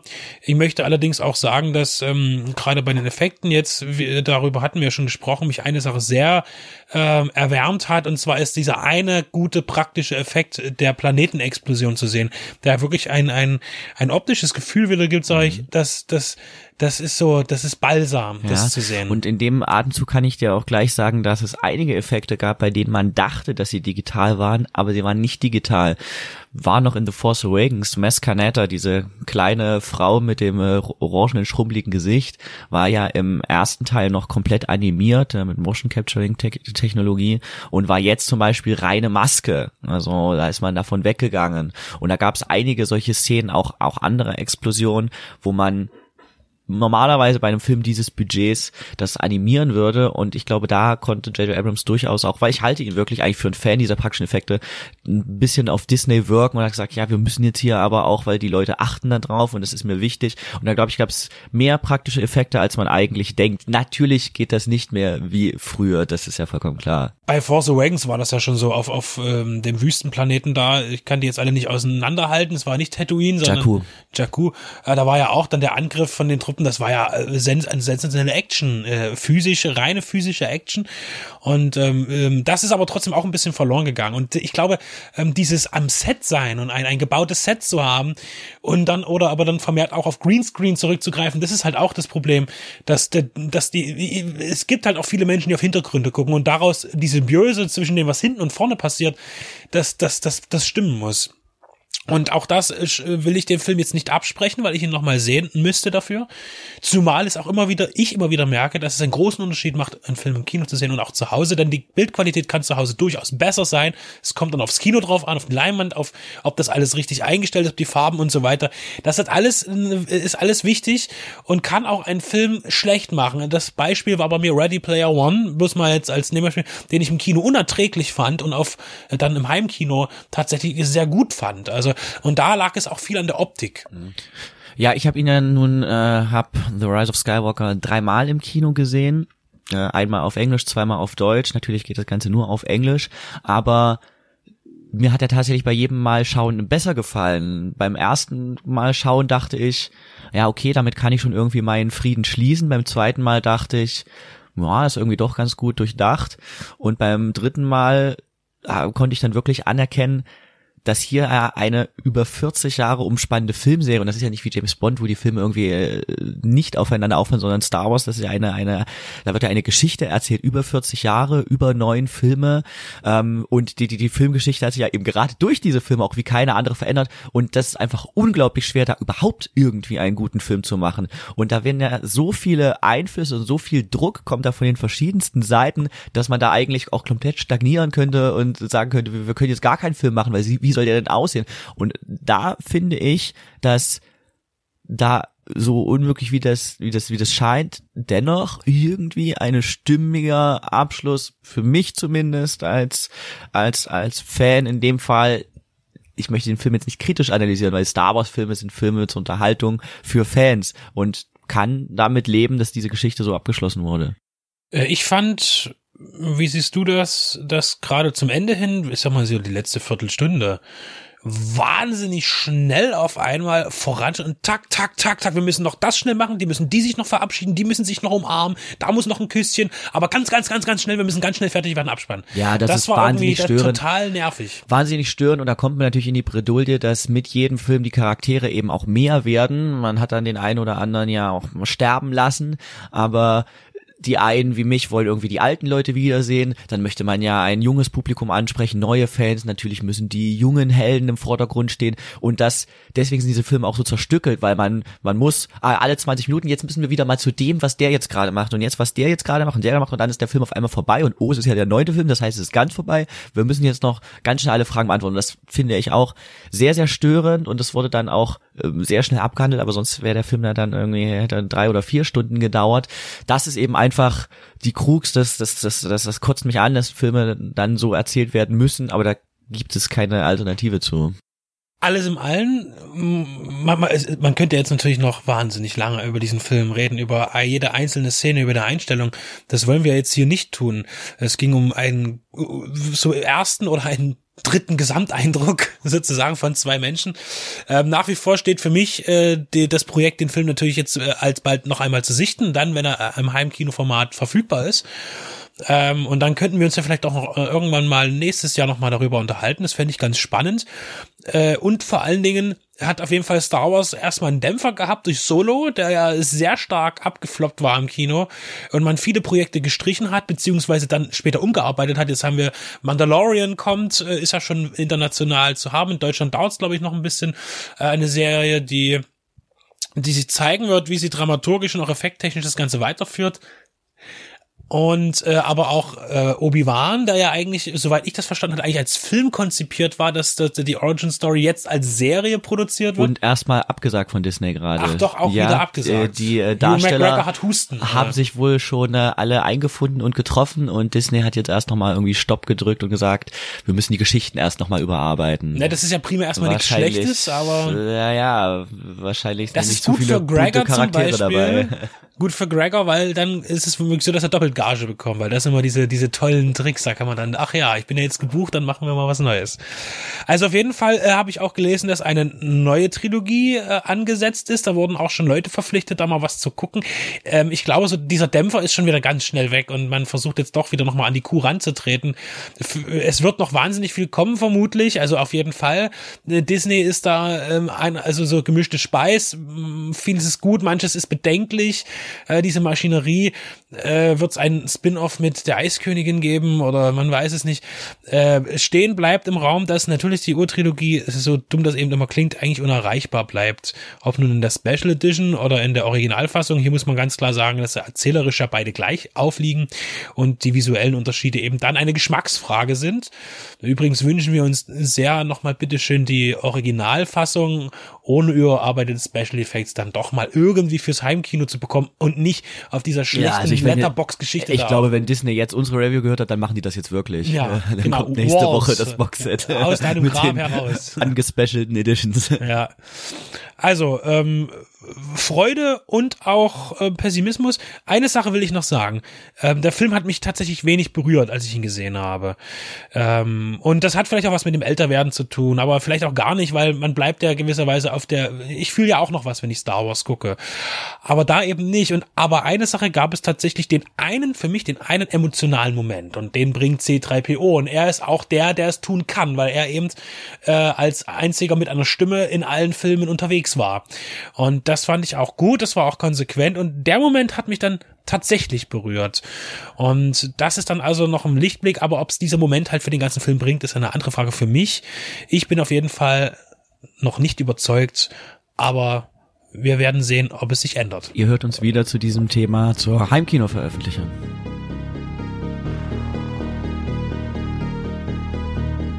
Hallo, hier ist der Benedikt von Deep Red Radio. Ihr hört gerade unseren Filmpodcast für die Liebhaber und Liebhaberinnen des Genre- und Independent-Kinos. Ja, uns gibt es seit nunmehr 2012 in verschiedener Besetzung, aber immer beständig und bieten euch ein umfangreiches Audioprogramm zu Spielfilmen, zu Serien. Wir haben auch Interviews für euch im Angebot, Specials, mal länger, mal kürzer. Ein buntes Programm. Was kommt aktuell auf Blu-ray und DVD raus? Nicht alles kommt in unser Portfolio, aber das für uns Wichtigste und Interessanteste. Schlechte Sachen, gute Sachen. Was lohnt sich, was nicht? Und was kommt im Kino? Auch das haben wir im Auge, auch wenn wir nicht immer ganz aktuell sind und alles abgrasen. Wir kommen zu Wort zu den Sachen, die uns interessieren und hoffentlich auch euch. Besonders auch Randerscheinungen sind uns wichtig, Low-Budget-Filme und darunter. Filmkritik und Analyse sollen nicht Langeweile bedeuten, sondern auch ein bisschen Spaß machen. Und wir bemühen uns, stetig Information und Unterhaltung zusammenzubringen. Ob wir es nun alleine tun, in Einzelbesprechungen oder aber gemeinsam in unseren Shows. Wir berichten auch gerne vom großen Rummel auf den Filmfestivals. Sehen konnte man und wird man uns auf dem Cinestrange Cineways Filmfestivals, auf dem Fantasy Filmfest der Genrenale oder dem Hardline Kino Extrem. Vor unseren Mikrofonen unterhielten wir uns mit John Landis, John Glenn, Sam Furstenberg oder auch John Huff. Des Weiteren auch Darstellern wie Charles Rettinghaus, Toby Jones, Dieter Laser oder Klaus-Theo Gärtner. Beziehungsweise auch Menschen, die hinter dem Ganzen stehen, Label- und Programmchefs. Wir möchten auch in der Zukunft mehr mit Gastautoren kooperieren oder mit kollegialen Blogs gemeinsame Sache machen. Dazu könnt ihr euch gerne bei uns melden, wenn ihr mitmachen wollt oder selber einen Podcast habt oder einen Blog und Interesse an einer Interaktion habt. Es geht uns allen um die Liebe zum Kino und zum Film und nicht um die Konkurrenz. Unser Team besteht aus Benedikt Wilken, Stefan Jung, Tobias Kloppisch und Maximilian Scholz. Wir sind kostenlos, aber nicht umsonst. Aber gerne freuen wir uns auch jederzeit um Unterstützung, sei es im Internet durch Klicks und Likes, durch das Weiterverbreiten, durch Teilen, durch die Mundpropaganda und wen das Ganze auch noch vielleicht den ein oder anderen kleinen Euro wert sein sollte, darf das gerne per PayPal bei uns auf der Seite spenden. Denn wir sind nicht werbefinanziert, sondern wir finanzieren uns selbst. Das heißt, alles kommt aus unseren eigenen Taschen, aus unseren Erwerbstätigkeiten und das tun wir auch gerne. Nur jede Unterstützung wird begrüßt. Über 140 Stunden bekommt ihr mittlerweile bei uns und das sind knapp 1000 Filmbesprechungen, Serienbesprechungen oder Interviews, Features und Berichte. Das ist eine ganze Menge und das wird auch noch mehr. Also kommt auf unsere Seite, kommt zu iTunes und wo ihr uns auch immer findet, unterstützt uns, hört uns, liebt uns.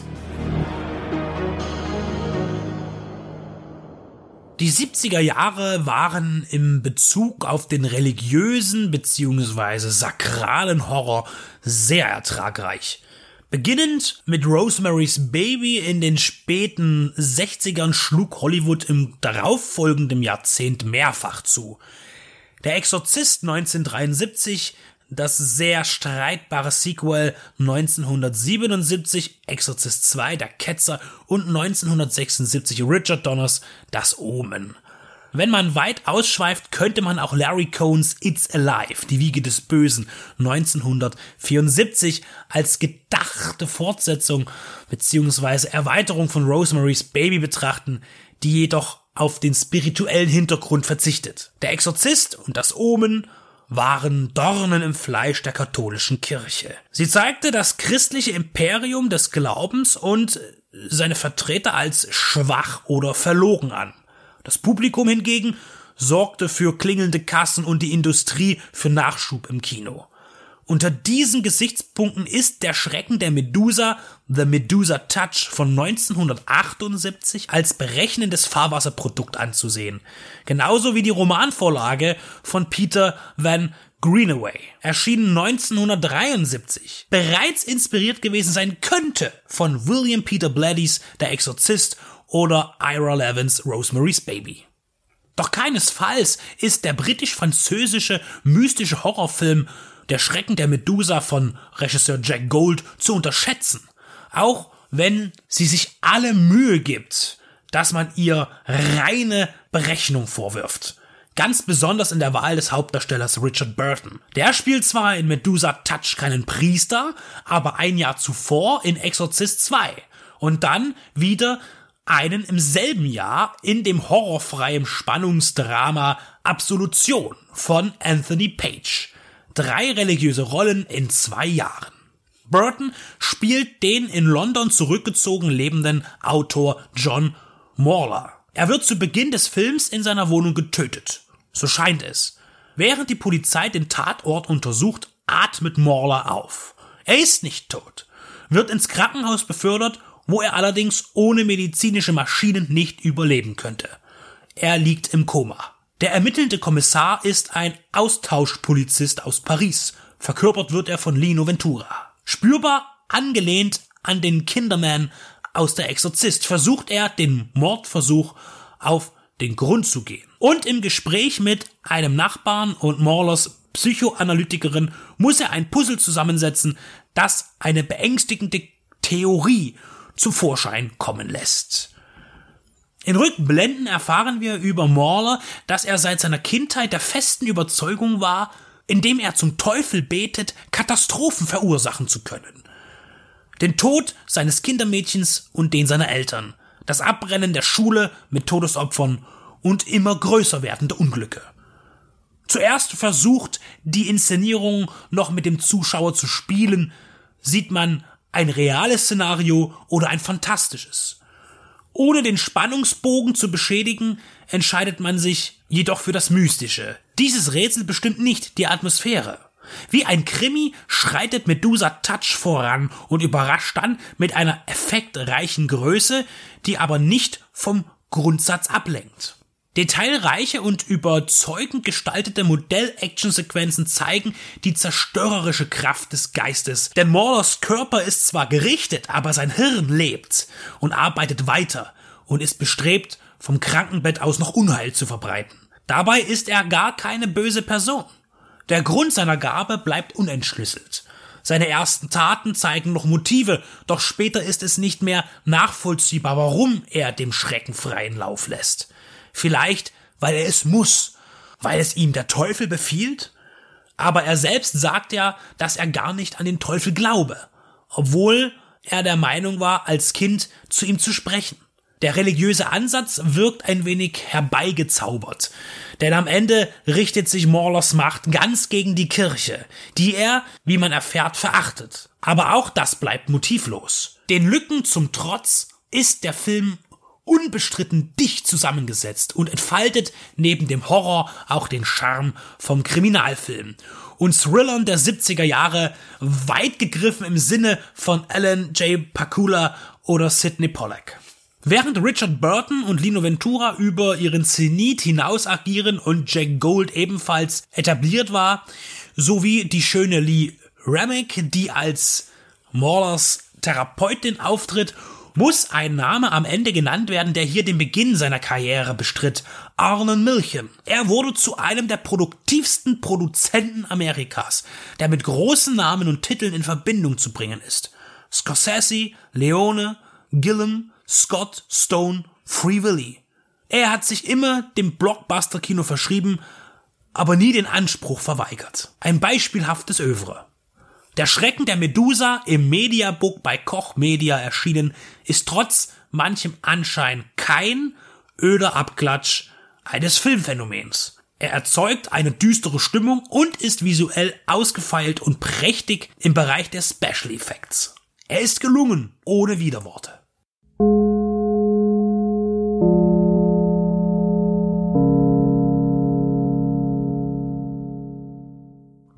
Möchten, Benedikt und meine Wenigkeit, über die Harry Palmer-Reihe ganz kurz sprechen. Es gibt drei Filme. Anlass war The Ipcris-File. Ipcris, streng geheim, ist gerade bei Koch Media neu erschienen, im fetten Mediabook. Danke auch für diese Checkdiscs. Und äh, Michael Caine äh, spielt Harry Palmer, äh, war damals ein bisschen so ein zusätzlicher oder Gegenentwurf zu James Bond.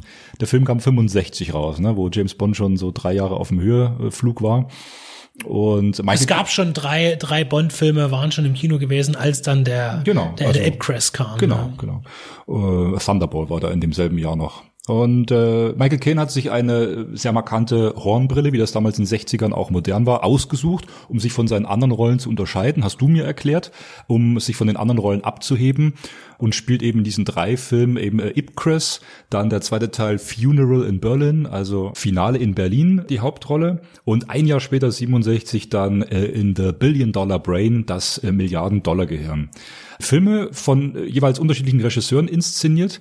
Der letzte Teil noch von Ken Russell, den kennen wir vom Tommy the Musical, The Who und von Altered States. Und der zweite Teil, Finale in Berlin von Guy Hamilton, der auch ein Bond-Regisseur war. Aber wir sprechen jetzt kurz über den ersten Teil. Die Initialzündung für Harry Palmer und Michael Caine in dieser ersten großen Hauptrolle, wo die so richtig äh, eine Reihe werden sollte, äh, Publikumsmagnet, hat nicht so ganz geklappt. Sie gelten heute so ein bisschen als Kult, diese Filme. Ich muss ehrlich zugeben, mich hat dieser erste Film schon mal wenig abgeholt. Ich fand ihn streckenweise extrem langatmig, äh, teilweise auch langweilig. Ohne das jetzt böse zu meinen, ich sehe Michael Caine sehr, sehr gerne. Gerade in Get Carter ist einer meiner ewigen Lieblingsfilme. Aber dieser Film, äh, Ipcress, streng geheim, der bei vielen als Kultfilm dient, äh, der hat mich nicht so, hat mich nicht so berührt. Er hat mich auch nicht erreicht und das fand ich auch zum Teil schon ziemlich schade. Was man hier sagen kann, ist, diese, diese Bond-Nähe ist natürlich jetzt nicht äh, einfach nur so, sondern der Produzent ist Harry Saltzman, der ja Bond-Filme produziert hat und auch hier komplett auch teilweise auf die Crew äh, zurückgegriffen hat für seine Ipcress-Produktionen. Und da, du hattest ja schon Guy Hamilton genannt, der ja mit James Bond als Regisseur in Verbindung steht.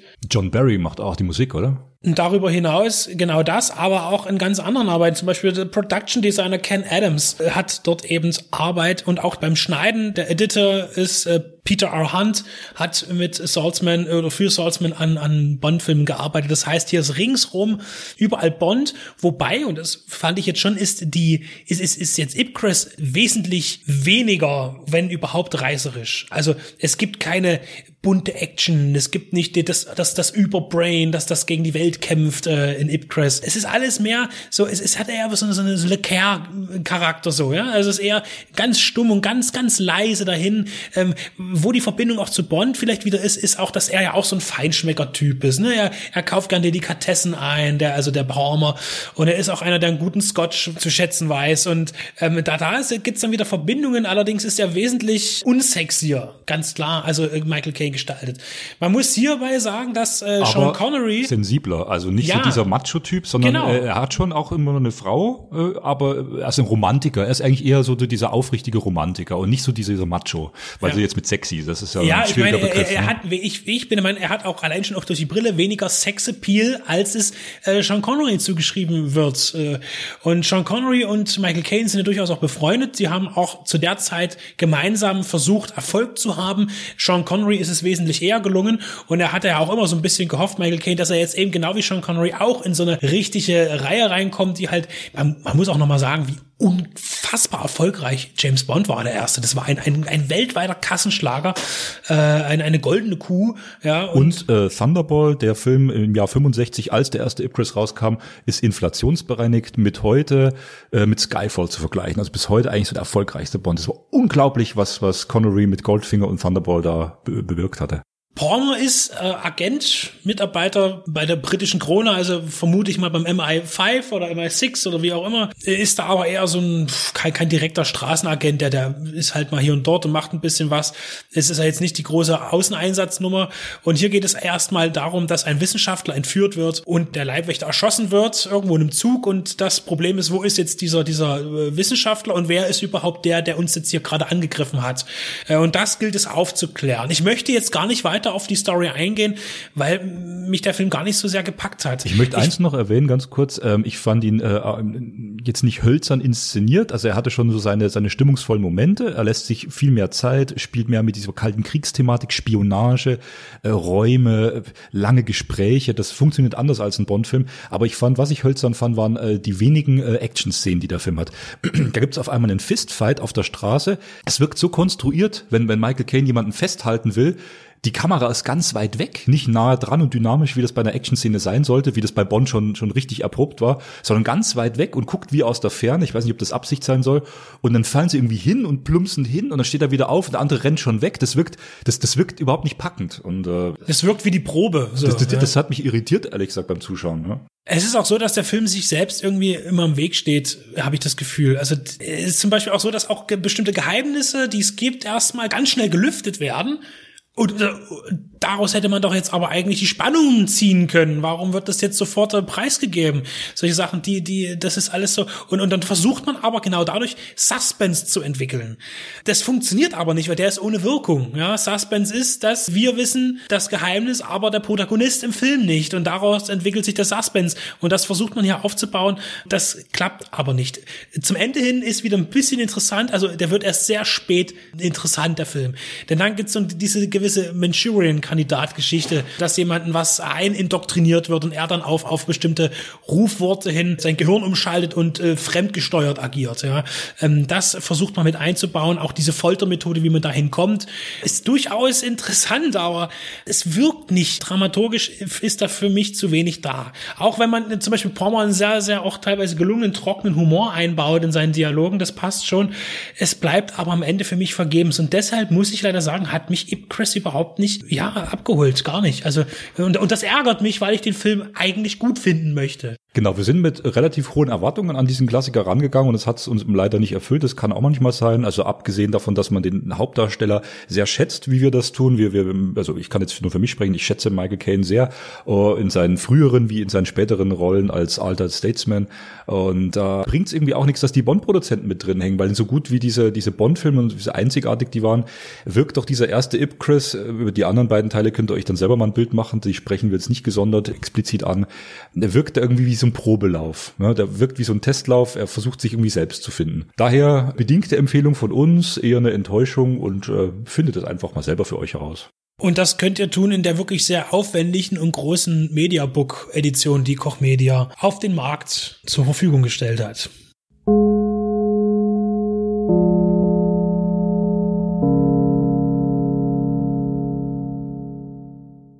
Wenn man im Credit-Block Millennium Films liest, dann zuckt man bereits zusammen. Das Studio, das aus der 1992 gegründeten New Image hervorging und versuchte die B-Action-Erfolge von Canon fortzusetzen, hatte in den 90ern seinen Charme. Aber Cyborg Cop ist lange her und mittlerweile gelten die Millennium-Produktionen zu A-Filmen, zumindest was die Budgetklasse angeht. Expendables und Olympus Has Fallen ließ man sich was kosten, aber die Action wurde mit Computerfeuer verdünnt und entwertete Jahr für Jahr das Genre. Rambo ist alt. Ein gebrochener Mann war er, seitdem er die Leinwand erblickte. Aber nun ist er alt. Das war er schon bei John Rambo, dem vierten Teil der Reihe. Und man dachte, ja, das ist schon sehr lange her. Aber dann kamen die Expendables und Teil 2 und 3 und man gewöhnte sich an den alten Rambo, der ja dann auch Barney Ross war und im eigentlichen Sylvester Stallone und dann auch immer wieder Rocky. Und eines steht fest, auch wenn er von manchen müde belächelt wird, Stallone bleibt. Denn Rambo hat für uns alle gekämpft, so wie Rocky. Und auch für uns verloren, aber vor allem Gefühle geweckt, die nur der versteht, der an einem Wochenende die Balboa History durchlebt, ohne es als verschwendete Zeit zu betrachten. Bleiben wir aber bei Rambo. Teil 1 steht für sich und war immer mehr ein Drama und ein Abenteuer als ein reiner Actionfilm. Die Sequels waren Schlachtplatten und Pyromeilensteine. So sehr das Niveau abnahm, so beeindruckender wurde das visuelle Erlebnis. Nach langer Pause kam dann der vierte Rambo. Hart wie nie, aber dafür verschandelt mit mittelmäßigen und unglaubwürdigen Computereffekten. Hier kommt wieder Millennium ins Spiel. Trotz der vielen Abstriche hat er auch jetzt noch seinen Reiz. Und nun, was gibt es denn noch zu erzählen? War er, Rambo, nicht in jedem Film damit beschäftigt, seine Dämonen, die er im Vietnamkrieg aufgeladen hatte, durch das Retten anderer Menschen zu vertreiben? Ausgenommen Teil 1. Die Basis war seit dem ersten Sequel die gleiche. Die Story wenig variabel. In Rambo Last Blood, der nostalgisch auf den Originaltitel des ersten Films First Blood anspielend einen Kreis schließen möchte, ist der Veteran auf der Farm seines Vaters heimisch geworden, die er elf Jahre zuvor als alte und neue Heimat aufsuchte. Er züchtet Pferde, ist in der Umgebung als hilfsbereiter Fährtenleser anerkannt und schluckt Tabletten, um die Schmerzen oder die Psyche zu beruhigen oder beides. Am Herzen liegt ihm die Versorgung seiner Tiere, das Reiten auf ihnen und das ruhige, geordnete Leben zusammen mit seiner Haushälterin und deren Enkelin Gabriella, die er als Familie schätzt und umsorgt. Als Gabriella auf der Suche nach ihrem Vater in Mexiko hinters Licht von vermeintlichen Freunden und brutalen Zuhältern geführt und in die Zwangsprostitution gezwungen wird, brennen bei Rambo alle Sicherungen durch und er legt sich mit einem kompromisslosen Kartell an, das ihm mit einer ganzen Armee gegenübersteht. Soweit ist alles wie immer, nur dass Rambo lange braucht, um in Form zu kommen, und das ist für die Authentizität auch wichtig. Wie gesagt, er ist ein alter Mann, immer noch mit viel Wut in sich, aber grobmotorisch und mit verminderter Kraft, die er erst durch ein hartes Martyrium entfesseln kann. Er muss einstecken, bevor er ein paar Fallen aufstellen kann, um die Übermacht zu trennen, um ihr einzeln, unbarmherzig und blutig das Leben auszubringen. Das Problem ist, wir haben hier einen Film, bei dem man auf den Showdown wartet auf den man zu lange warten muss. Und was bis dahin passiert, ist wenig reizvoll. Was es sein könnte, wenn das Drehbuch etwas zu erzählen hätte. Man erwartet ein Vehikel und bekommt es. Und so liegen alle Erwartungen auf der technischen Umsetzung. TV Movie wird auf der Heimkino VÖ zitiert. Fans können sich auf ein Oldschool-Action-Spektakel der Extraklasse freuen. Das ist keine Lüge, aber dennoch eine Fehleinschätzung. Es gibt, zugegeben, einen hohen Anteil an physischen Effekten, aber im Hintergrund darf man es mit computerunterstützter Pfuscherei nicht übertreiben, denn das stört die Symbiose zum Ergebnis im Fokus. Und auch wenn Explosionen real inszeniert wurden, so stürzt die Hoffnung dann am Ende zusammen mit dem Tunnelsystem ein, in dem Rambo seine Gegner aus dem Leben pflockt, schießt oder platzen lässt. Auch hier gab es ein gutes Konzept, aber die meisten Gore-Effekte werden im Dunkeln versteckt und mit CGI unnötig aufgeblasen. Und zusätzlich zu schnell geschnitten, dass man sie nicht auskosten kann, was sie unwirksam macht. Wenn man blutige Action darbietet, dann sollte die Arbeit erkennbar sein. Besonders wenn man ein R-Rating vor Augen hat, das Zeigefreudigkeit erlaubt. Von Oldschool ist das weit entfernt. Als Standard sollte Rambo 3 gelten. Aber der war zu seiner Zeit auch der teuerste Film aller Zeiten bis dahin. Einen reinen Actionfilm wird dies niemals wieder widerfahren. Als Regisseur wurde Adrian Grunberg verpflichtet, der nach einer Vorlage und Idee von unter anderem Sylvester Stallone sein Bestes für 50 Millionen Dollar zu geben haben scheint. Man will gar nicht darüber nachdenken, was Roy Renee mit einem solchen Projekt und dem Budget kreiert hätte. Erfahrung brachte Grunberg Jedenfalls mit, nach langjähriger Arbeit als Second Unit Director oder First Assistant Director bei Genrefilmen. Last Blood ist dabei sein zweiter abendfüllender Film als Regisseur. Sein Debüt war einer von Mel Gibsons Comeback-Filmen Get the Gringo, den ich noch in positiver Erinnerung hatte. Besonders und eigentlich auch nur durch das musikalische Thema von Jerry Goldsmith strömt noch etwas Nostalgie in Last Blood. Aber mit der einstigen Trilogie sollte die Reihe für jeden Realisten abgeschlossen sein. Last Blood ist eine Nachwehe, die im Millennium einerlei untergeht. Den Respekt vor Stallone schmälert die Fortsetzung nicht, aber nötig wäre ein fünfter Film nicht gewesen. Nicht, wenn das Ergebnis so aussieht und sich so anfühlt.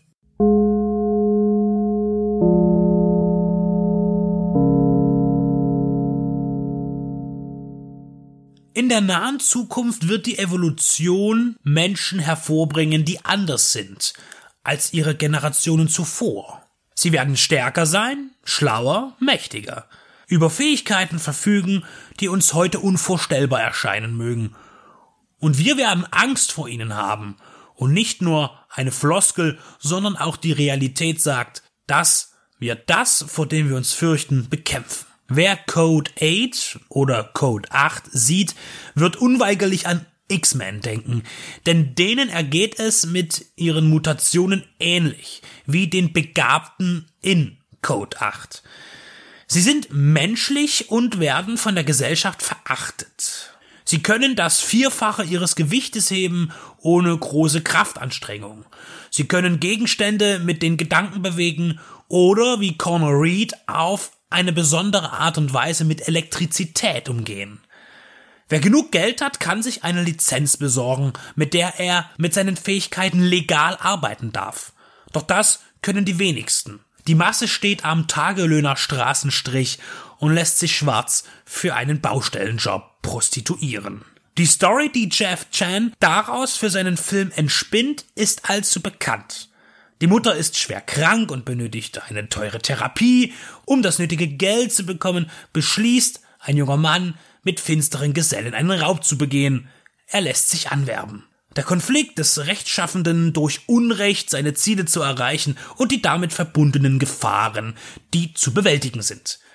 Gejagt von einem Polizeistaat, dessen Soldatenroboter wieder eine Erinnerung wachrufen, nämlich Neil Blomkamps Maschinen in District 9, Elysium oder Chappie. Bislang ist das alles keine gute Werbung für Code 8. Der ist aber besser, als es sich anhört. Und er ist sogar viel mehr als das. 2016 sollte ein Kurzfilm auf einer Crowdfunding-Plattform dafür sorgen, 200.000 Dollar zusammenzukratzen, um dieses vorerst noch Filmtrailer seiende Projekt zu einem abendfüllenden Werk zu erweitern. Das Interesse war groß und unerwartet schnell kamen dann auf einmal mehr als 1,5 Millionen Dollar in den Budgetpot. Obgleich die Motive, die auch schon im Kurzfilm deutlich zu sehen waren, nichts Neues anboten, so schien dennoch ein großes Verlangen zu existieren. Und was hat Jeff Chan daraus gemacht? Einen Genrefilm nach bekanntem Muster, der aber dennoch überzeugen kann. Und warum? Weil er klein bleibt und sich nicht aufbläst weil er spannend erzählt, obwohl man erahnen kann, wie es weitergehen wird, weil er Charaktere erschafft, denen wir gerne folgen und weil er Special Effects so einsetzt, dass sie die Bilder nicht überfluten, sondern gestalten. Und das bei den Finanzen in einem authentischen Rahmen, der Handlung angemessen. Chen setzt nicht zu sehr auf den fantastischen Aspekt der Story, sondern auf den harten Kern der Gangster- bzw. Polizeigeschichte. Ähnlich wie bei dem kürzlich von mir besprochenen Kin spürt man das Talent eines neuen Filmemachers, der für das Genre eine Zukunft sein könnte. Code 8 geht sicher, was seine Aufmerksamkeit angeht, unter zwischen all den Multimillionen-Flops, die immer weiter das Genre abtöten. Aber er steht fest an seinem Platz und ist ein Beispiel für einen hellen Streifen am Horizont. So beliebig Code 8 auch inhaltlich ist, so aussagekräftig ist er in seiner Einfachheit.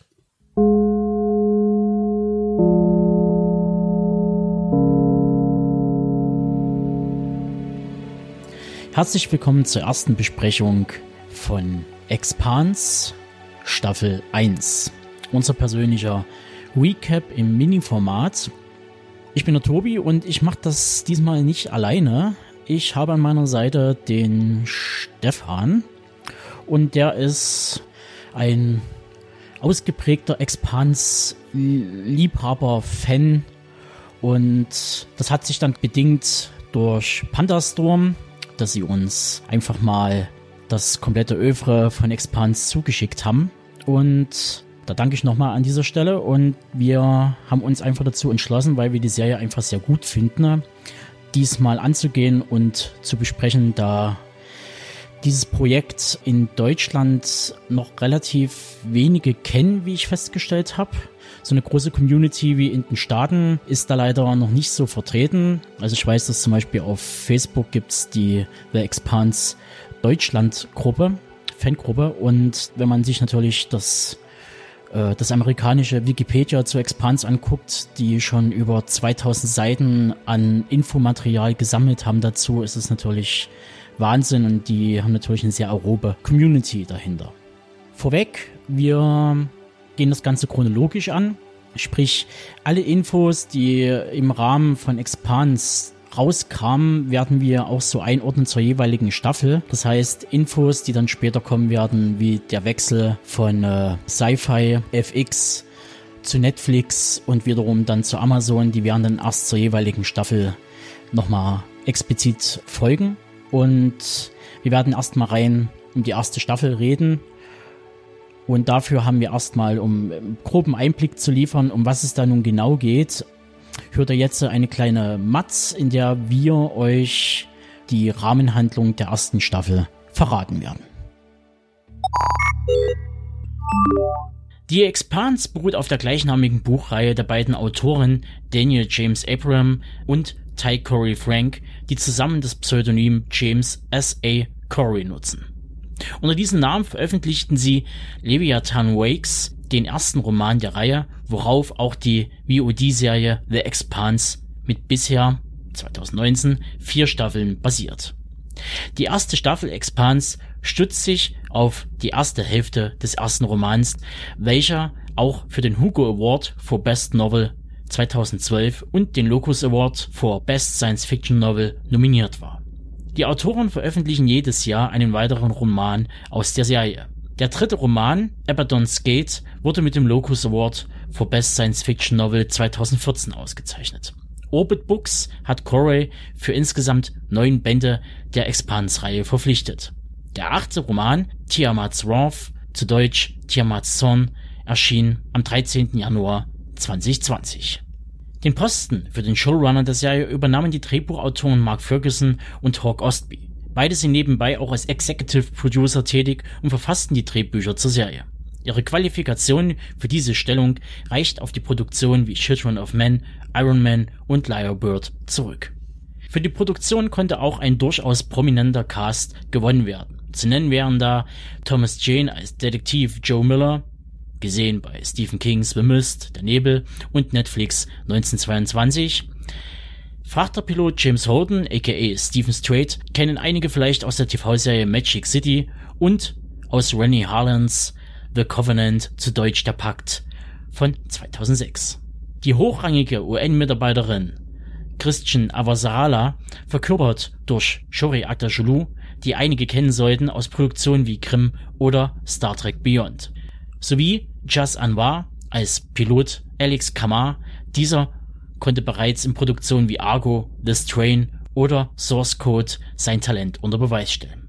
Ebenso Dominique Tipper alias Naomi Nagata. Hier wäre da zum Beispiel The Girl with All the Gifts und Fantastische Tierwesen genannt. Auch in kleineren Nebenrollen konnte man größere Namen entdecken. Zum Beispiel Brian George, The Big Bang Theory oder Once Upon a Time in Wonderland, Jared Harris, The Crown, Chernobyl und aktuell Carnival Row sowie Jonathan Banks. Breaking Bad Fans werden ihn eher als Cleaner Mike kennen. Gedreht wird überwiegend in den Pinewood Toronto Studios, der Umgebung und für ganz wenige Außenaufnahmen auch in New York. Dieses Prozedere ist nicht ungewöhnlich. Dieser Trend zeichnete sich schon 2000 ab. Kanada lockte, wie auch Tschechien, Australien oder Mexiko, US-Filmmacher mit Steuervergünstigung und direkten Investitionsbeihilfen. Das lag auch zum Teil am damals starken Kurs des Dollars. Da Expans qualitativ heraussticht, gingen verschiedene Spekulationen bezüglich des Episodenbudgets durch die Form. Dieses reicht von Battlestar Galacticas 2 Millionen Dollar Value bis zum Game of Thrones Budget, das grob 5 bis 10 Millionen entspricht. Eine genaue Zahl nennt FX, Sci-Fi Fox, natürlich nicht. Dies war der damalige Rechteinhaber der Serie. Jedoch lässt sich aus verschiedenen Faktoren ein grobes Budget ermitteln. Diese Aufgabe übernahm Sunny Mew für das Online-Magazin DestroyTheComic.com. Dabei konnte er ein Mid-Cost-Budget von ca. 3,5 Millionen US-Dollar pro Folge, ergo 35 Millionen für die erste Staffel errechnen. Hinweis, die erste Staffel und die vierte Staffel umfasst 10 Folgen, die zweite und dritte Staffel jeweils 13 Episoden. Und damit würde ich auch diesen kleinen Exkurs schließen. Bei weiterführendem Interesse verweise ich auf die Shownotes zu diesem Beitrag. Ihr habt nun den groben Plot zur ersten Staffel gehört und nun wollen wir ein bisschen ins Detail gehen. Vorweg an dich, Stefan, schon dein Fazit vorweggenommen, um das Ganze ein bisschen zügiger zu machen. Wie hat dir die erste Staffel gefallen und was war dein erster Gesamteindruck, wo du das erste Mal Expans gesehen hast? Ja, ähm, erstmal möchte ich mich für die Einladung bedanken, mit dir, Tobi, zusammen äh, über Expans zu philosophieren. Und als ich die erste Staffel das erste Mal gesehen hatte, das hatten wir ja, glaube ich, sogar zusammen, wenn ich mich recht erinnere. Und da war ich von diesem Universum fasziniert. Ich glaube, das lag daran, weil so viel Realität oder von der heutigen Realität da noch mit existiert, was den Einstieg in dieses Universum ähm, sehr leicht macht. Man kann die Konflikte nachvollziehen. Es geht um Ressourcen. Das ist ja leider auch bei uns traurige Realität. Und es ist gut vorstellbar, dass so ein ähnlicher Plot, äh, also ist für mich auf jeden Fall durchaus realistisch in Zukunft, dass sozusagen diese Konflikte auch in den Weltraum hinausgetragen werden. Und das fand ich so erfrischend an dieser Serie. Und das hat mir sehr gut gefallen und mich sozusagen in den Bann gezogen. Ja, da kann ich mich in dem Sinne bloß anschließen. Die Konflikte in dem Sinne sind menschengemacht und die sind ja nun ein ewiger Bestandteil im, ja, ja, im filmischen, im TV, im Buchuniversum. Expans wird ja schon von manchen bezeichnet als das Game of Thrones des Sci-Fi. Politik getrieben mit vielen Konflikten und im Gegensatz zu anderen Serien, die bestimmte Sachen rausnehmen und äh, als Alleinstellungsmerkmal nehmen, zum Beispiel Battlestar Galactica, die halt rein auf die militäre Sci-Fi den Fokus legen. Wiederum Babylon 5 rein eigentlich schon fast auf das politische Geschehen den Fokus legt, hat man hier bei Expans die gute, ausbalancierte Mixtur. Und wie das schon die beiden Autoren der Buchreihe angedeutet haben, steht halt jedes Buch was bis jetzt erschienen ist, für ein einzelnes Genre zum Beispiel. Das erste Buch, Leviathan Wakes, geht halt in die Richtung Film Noir, was halt bedingt ist durch einer der Protagonisten, Detektiv Miller, der sehr schlapphutartig im bester Sam Spade-Manier einen Fall aufdecken will, wie wir ja auch schon im Plot gehört haben. Und dann gibt es natürlich noch zwei andere Erzählstränge. Der eine ist politisch motiviert, der dann diese zwei Parteien, einmal die äh, UN und die Mars-Region aufgreift und den Konflikt dazwischen. Das eine ist eher militärisch getrieben, das andere eher, ja, versucht man natürlich so eine Art Föderationsgedanken, ähnlich wie bei Star Trek, aufrechtzuerhalten, die Befriedung des Universums, was leider nicht so ganz glückt. Und der dritte Storystrang, wo es dann um diese naja, kann man schon fast sagen, Outlaws gezwungenermaßen, die mitten reingeschubst werden und zwischen den Fronten stehen und im Hintergrund eine große Verschwörung mitbekommen am eigenen Leibe und das Ganze halt versuchen aufzudröseln oder dem Ganzen auf die Spur zu kommen, was dahinter steckt. Was mir persönlich aufgefallen ist, im Gegensatz, und da greife ich jetzt mal ganz kurz vor bei den anderen Staffeln, die erste Staffel hat einen sehr langsamen Erzählrhythmus oder Tempo, was dann die anderen Staffeln ein bisschen runterbrechen, gefühlt. Da geht's ein bisschen schneller zur Sache, was vielleicht aber auch daran hängt, dass die Autoren haben sich ja verpflichtet für neun Bücher innerhalb dieser äh, des Verlages und die müssen halt ein bisschen flüssiger rankommen. Das heißt, die ersten vier Bücher, die rausgekommen sind, behandeln auch die vier Staffeln, die bis jetzt erschienen sind. Wobei halt das erste Buch auf zwei Staffeln aufgeteilt wurde fast. Und das ist äh, sowohl Vorteil als auch Nachteil. Man muss sich am Anfang ein bisschen Zeit nehmen, um Exposition zu betreiben, die Charaktere, die Welt vorstellen und so weiter und so fort. Stefan findet den positiven Aspekt natürlich in der Technologie, wo äh, von Fusionsantrieb, hier wird das Ganze als Epstein-Antrieb gepriesen und diese Mars-Station der Belter oder Gürtler, die da leben, die eine andere Physiognomie angenommen haben durch die verringerte Schwerkraft, dass die halt groß wachsen. Im Buch wird das sehr deutlich dargestellt. Die sind alle sehr, sehr groß, so ab zwei Meter bis drei Meter groß. Das ist in der Serie nicht übernommen worden. Das hat Budget und auch Zeitgründe. Man findet einfach nicht so viele großgewachsene Leute, die man da reinnehmen kann ins Set. Und Budgetgründe, ähnlich wie bei zum Beispiel Herr der Ringe oder die Hobbits oder so, äh, Hobbit-Verfilmung, dass man einfach Leute per Computer groß zieht, in Anführungsstrichen mit Perspektivwechsel zu arbeiten, das ist halt eine Zeitfrage. Und die stellt sich bei einer Serie, die an sich schon unter Zeitdruck gerät, wegen der Produktion, ist es halt schwierig, das halt darzustellen. Und da hat man halt den Kniff gemacht, zu sagen, okay, alles, was so in Richtung urban geht, also der Station in Verbindung steht, da sind halt die Gürtler etwas kleiner geraten, weil da halt auch die Nähe zu den Menschen halt da ist von der Erde und den Siedlern. Und je weiter man weggeht, weg von der Zivilisation, umso größer werden auch die Bälder oder die Gürtler. Das ist ein netter Kniff. Staffel 1 ist nah am Buch dran. Und das kann man schon mal zugute äh, halten. Was halt mir persönlich ein bisschen naja, aufstößt, das haben wir ja schon gesagt, dass die Konflikte sind eigentlich die gleichen, wie wir sie schon überall in irgendwelchen Filmen oder Serien oder Büchern gefunden haben. Es wird nicht direkt etwas Neues geliefert. Auch die Technologie gerät an ihre Grenzen, da geht man dann schon fast so ein bisschen den, den Sprung in Richtung das Fantastische oder Utopie im wahrsten Sinne des Wortes, ähnlich wie bei Star Trek mit dem Holodeck und der, dem Nahrungsreplikator und so weiter, Warp-Antrieb. Alles so Sachen, die in dem Sinne nicht so richtig erklärt werden und so ein bisschen pseudowissenschaftlich sind.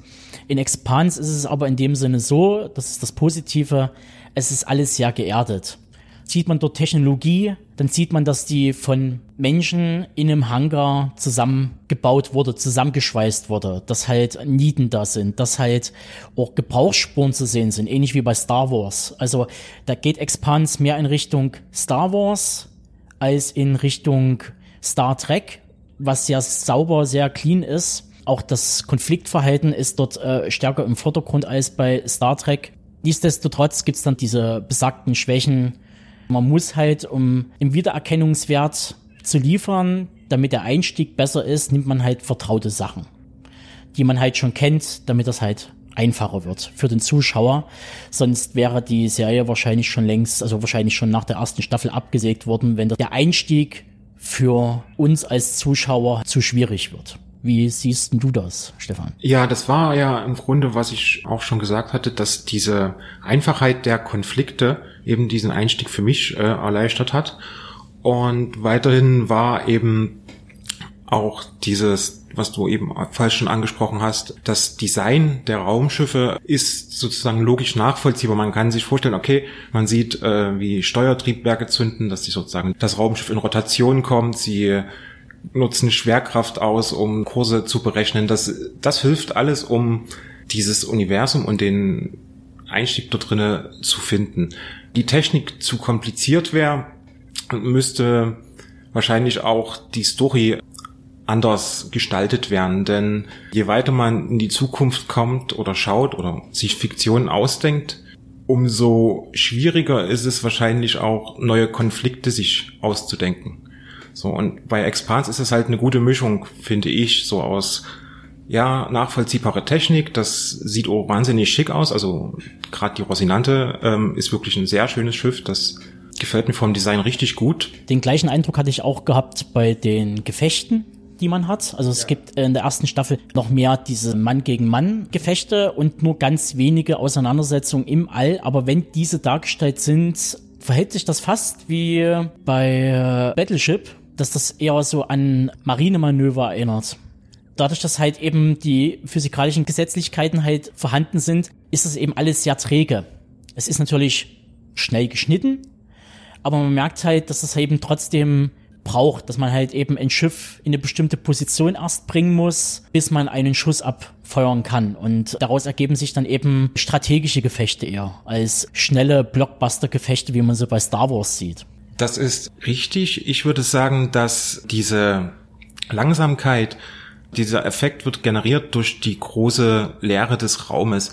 Ich glaube an sich, wenn man jetzt das wahrscheinlich technisch oder messen würde, haben die Raumschiffe schon äh, ordentliche Geschwindigkeiten. Und bei diesen Blockbuster-Gefechten, da musste ich an der ersten Staffel jetzt sofort an diese Szene denken, wo dem diesen Sanitäter der Kopf äh, weggeschossen wird, wo sie im Gefecht sind und wo man einfach sieht, okay, das wird wirklich noch mit äh, Projektilen geschossen. So, die gehen dann einfach durch den Raum durch und dann ist die Luft halt weg irgendwann. Das habe ich so das erste Mal gesehen. Also ich hatte noch keinen Film, wo wo, das, wo die Mischung so gut war in einem Weltraumgefecht, wo man sich wirklich diese Schwerelosigkeit gefühlt hat. Die Wendemanöver, die Angriffe, das ja, fand ich sehr gut. Man kann schon fast sagen, so ein bisschen wie bei ähm, der Marsianer, immer so ein Science und halt Fiction, also wie halt schon der Begriff sagt. Ein Punkt, der mir, der mich eigentlich bei fast allen Science-Fiction-Sachen ein bisschen stört, die halt wirklich auch schon 200, 300, 400, 500 Jahre in der Zukunft spielen, ist immer kulturelle oder Subkultur im, im filmischen Spektrum, dass sich die Musik scheinbar nicht weiterentwickelt hat, dass man immer noch Musik hört, die aus unserer Gegenwart ist. Das hängt auch wieder mit diesem Wiedererkennungswert zusammen, damit man einen schnelleren Einstieg findet, aber auch Kunst alles bleibt irgendwie auf der Strecke, als ob sich irgendwie seit 300, 400 Jahren nichts weiterentwickelt hat. Genauso wie auch die Technik, das halt eben, das hatten wir im Vorgespräch erwähnt, äh, dass man immer noch mit Hardware arbeitet für Eingaben in Systeme. Also, dass man immer noch mit vor Bildschirm sitzt, immer noch vor Tastaturen, dass sich da scheinbar in 200 Jahren nichts weiterentwickelt hat. Heutzutage mit CGI ist ja viel möglich, dass man sagt, warum ist die Befehlseingabe nicht neuronal? Das kann man ja auch irgendwie äh, visuell darstellen. Das gab es ja auch schon in anderen Sachen. Also ich meine, Matrix etc. haben ja gezeigt, wie man den inneren Kern darstellen kann von solchen Prozessen. Da hätte man noch mehr rausholen können, aber das ist vielleicht auch wieder Budget geschulden. Das weiß man nicht so genau. Ich denke, dass es viel darum geht, dass dem Zuschauer auch was geboten werden muss. Weil eine neuronale Eingabe kann ich mir unspektakulär irgendwie vorstellen. So, man, man denkt sich halt, okay, Raumschiff fliegt nach rechts und dann tut es das eben. Und so hat man halt äh, dieses Display, man sieht äh, Kurven oder Flugbahnen darauf. Ähm, das hilft auch den Zuschauer zu sagen, okay, nach rechts wollen die, das sind so die äh, Flugbahnen, dort sind die Torpedos, da sind unsere Schiffe. Das würde es neuronal schwierig sein darzustellen, aber ich gebe dir recht, es ist ähm, ein Manko, dass sozusagen solche Entwicklungen außer Acht gelassen werden. Was ich noch ganz spannend finde, ist diesen Aspekt Musik. Da habe ich jetzt gerade mal kurz drüber nachgedacht, so was überhaupt in den letzten Jahren, also in der Gegenwart oder jetzt in unserer Vergangenheit äh, an Musik wirklich neu war. Da hat man ja so ne Rock'n'Roll, Elektro und jetzt entwickelt sich so alles drumherum. Und die Frage ist, in Zukunft hat der Mensch ja trotzdem nur dasselbe Hörvermögen. Kann man überhaupt noch extremere Musik machen oder wie sollte sie aussehen?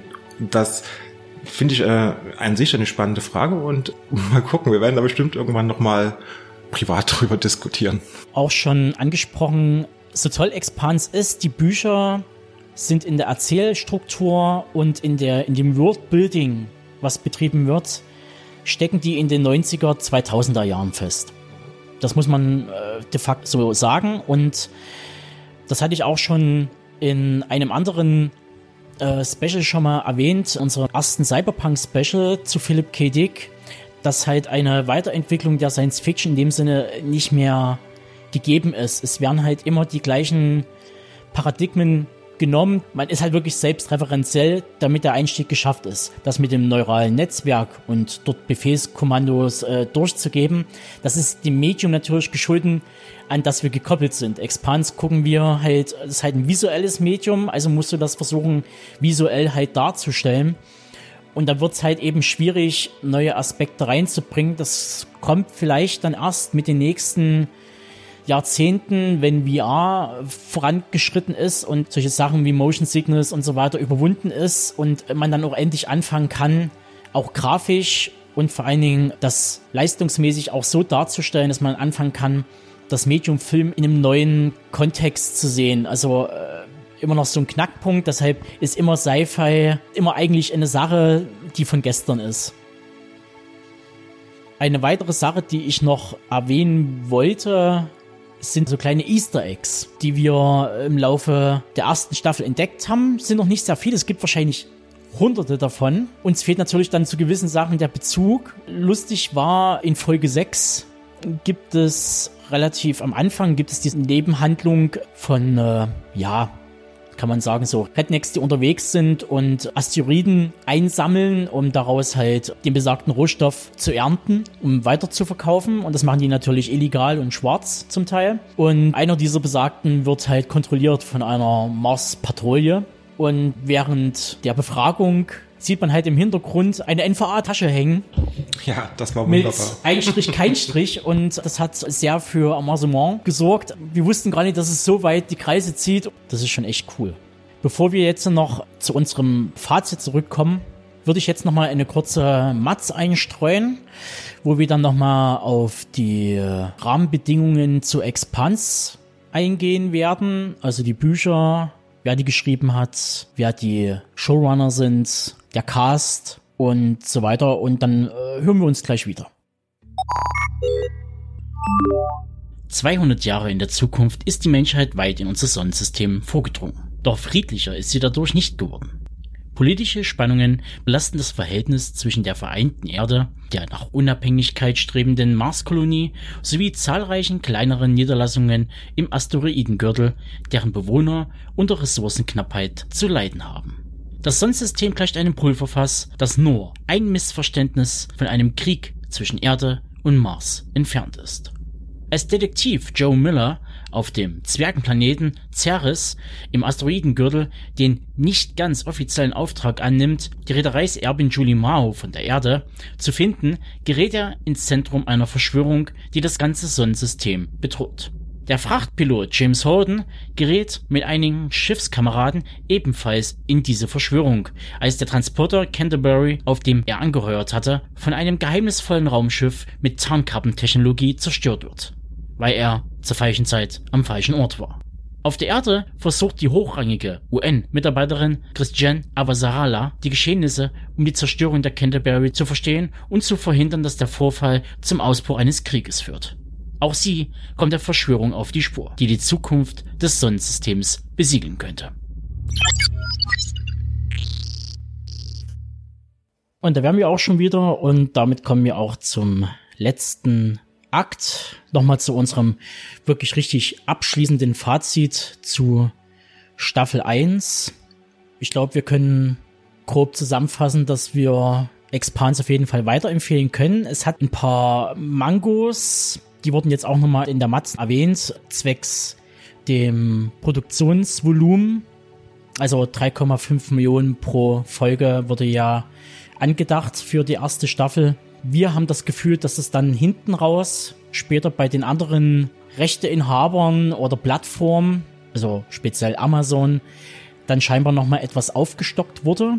Zumindest gefühlt, dass das etwas noch wertiger wird, aber auch nicht so viel mehr. Also wahrscheinlich wird es dann so auf 4 Millionen, äh, vielleicht ein kleines Plus obendrauf, aber mehr, denke ich mal, pro Folge wird's nicht werden. Was ich nochmal erwähnen möchte, sind noch ein paar Links oder Empfehlungen für Leute, die sich noch etwas genauer damit befassen wollen. Natürlich zu finden alles in den Shownotes zu diesem Beitrag. Zum einen die zwei Panels, einmal mit den Autoren und mit dem Regisseur und dem Producer inklusive der Q&As mit dem Publikum, was nun mal sehr interessant ist, weil dann kommt man aus diesem ganzen Marketing Wischiwaschi mal ein bisschen raus und wo, wo diese Schönreden, da wird nochmal ein bisschen äh, in den Kern vorgedrungen. Das sind die Talks at Google dann kann ich diese kleine Behind the Expanse Reihe von Adam Savage, einige werden ihn kennen äh, als einer der beiden Köpfe von Mythbusters. Er ist ein großer Expanse-Fan. Expanse ist ein großer Fan von Mythbusters, weshalb man sich da gegenseitig sozusagen, ja, Anerkennung in den Medien geliefert hat. Und das sind 15 Episoden bis jetzt rausgekommen von 2016 bis 2019. Das wird auch weitergeführt. Und in den 15 Episoden, das sind knapp 120 Minuten am Stück, da besucht er die Prop-Hersteller, die Kostümbildner, Set-Designer, Stunt-Choreografen. Das ist schon wirklich sehr interessant, weil so richtig Making-ofs sind auf den Blu-ray-Veröffentlichungen gar nicht zu finden. Auch im Netz ist es echt schwierig. Und am ehesten, wo man vielleicht noch sowas finden kann, ist dieser äh, Bildband, der Ende letzten Jahres rauskam zu Expans leider bis jetzt erstmal nur in den Staaten. Ich denke mal, dieses Coffee Table Book wird noch irgendwann rüberschwappen nach Deutschland. wo halt viele große Grafiken drin sind, Konzeptzeichnungen zu den Designs und das wird, glaube ich, nochmal sehr interessant werden. Und dann kann ich, wie gesagt, die Expans Fans Deutschland Gruppe auf Facebook noch empfehlen mit knapp 700 Mitgliedern. Wird auf jeden Fall sehr gut ausführlich diskutiert über Bücher, über die Serie, über fortführendes, viel Spekulatius in den Raum geworfen, was aber gut ist, dann bleibt das alles schön aktiv. Ja, hat Stefan noch ein abschließendes Wort? Ja, also ich finde auch, dass ich die Serie auf jeden Fall weiterempfehlen kann. Und ja, es hat mir Spaß gemacht, mit dir über Expans zu philosophieren und dessen Hintergründe oder was vielleicht auch äh, sozial bedeutet und was da alles äh, für Aspekte drin vorkommen. Und ich freue mich aufs nächste Mal. Also, die Besprechung der zweiten Staffel, das wird noch ein bisschen dauern. Die werden wir jetzt auch nochmal suchten müssen und äh, uns fleißig Notizen machen, uns ein bisschen kürzer und kleiner halten, weil da müssen wir nicht nochmal alles durchkauen. Und äh, dann wird es auch zwangsläufig die ersten Spoiler geben. Also verzeiht uns, guckt dann auf jeden Fall bis dato Expand Staffel 1, damit ihr durch seid und dann Staffel 2 am besten. Bis dahin. Ciao, ciao.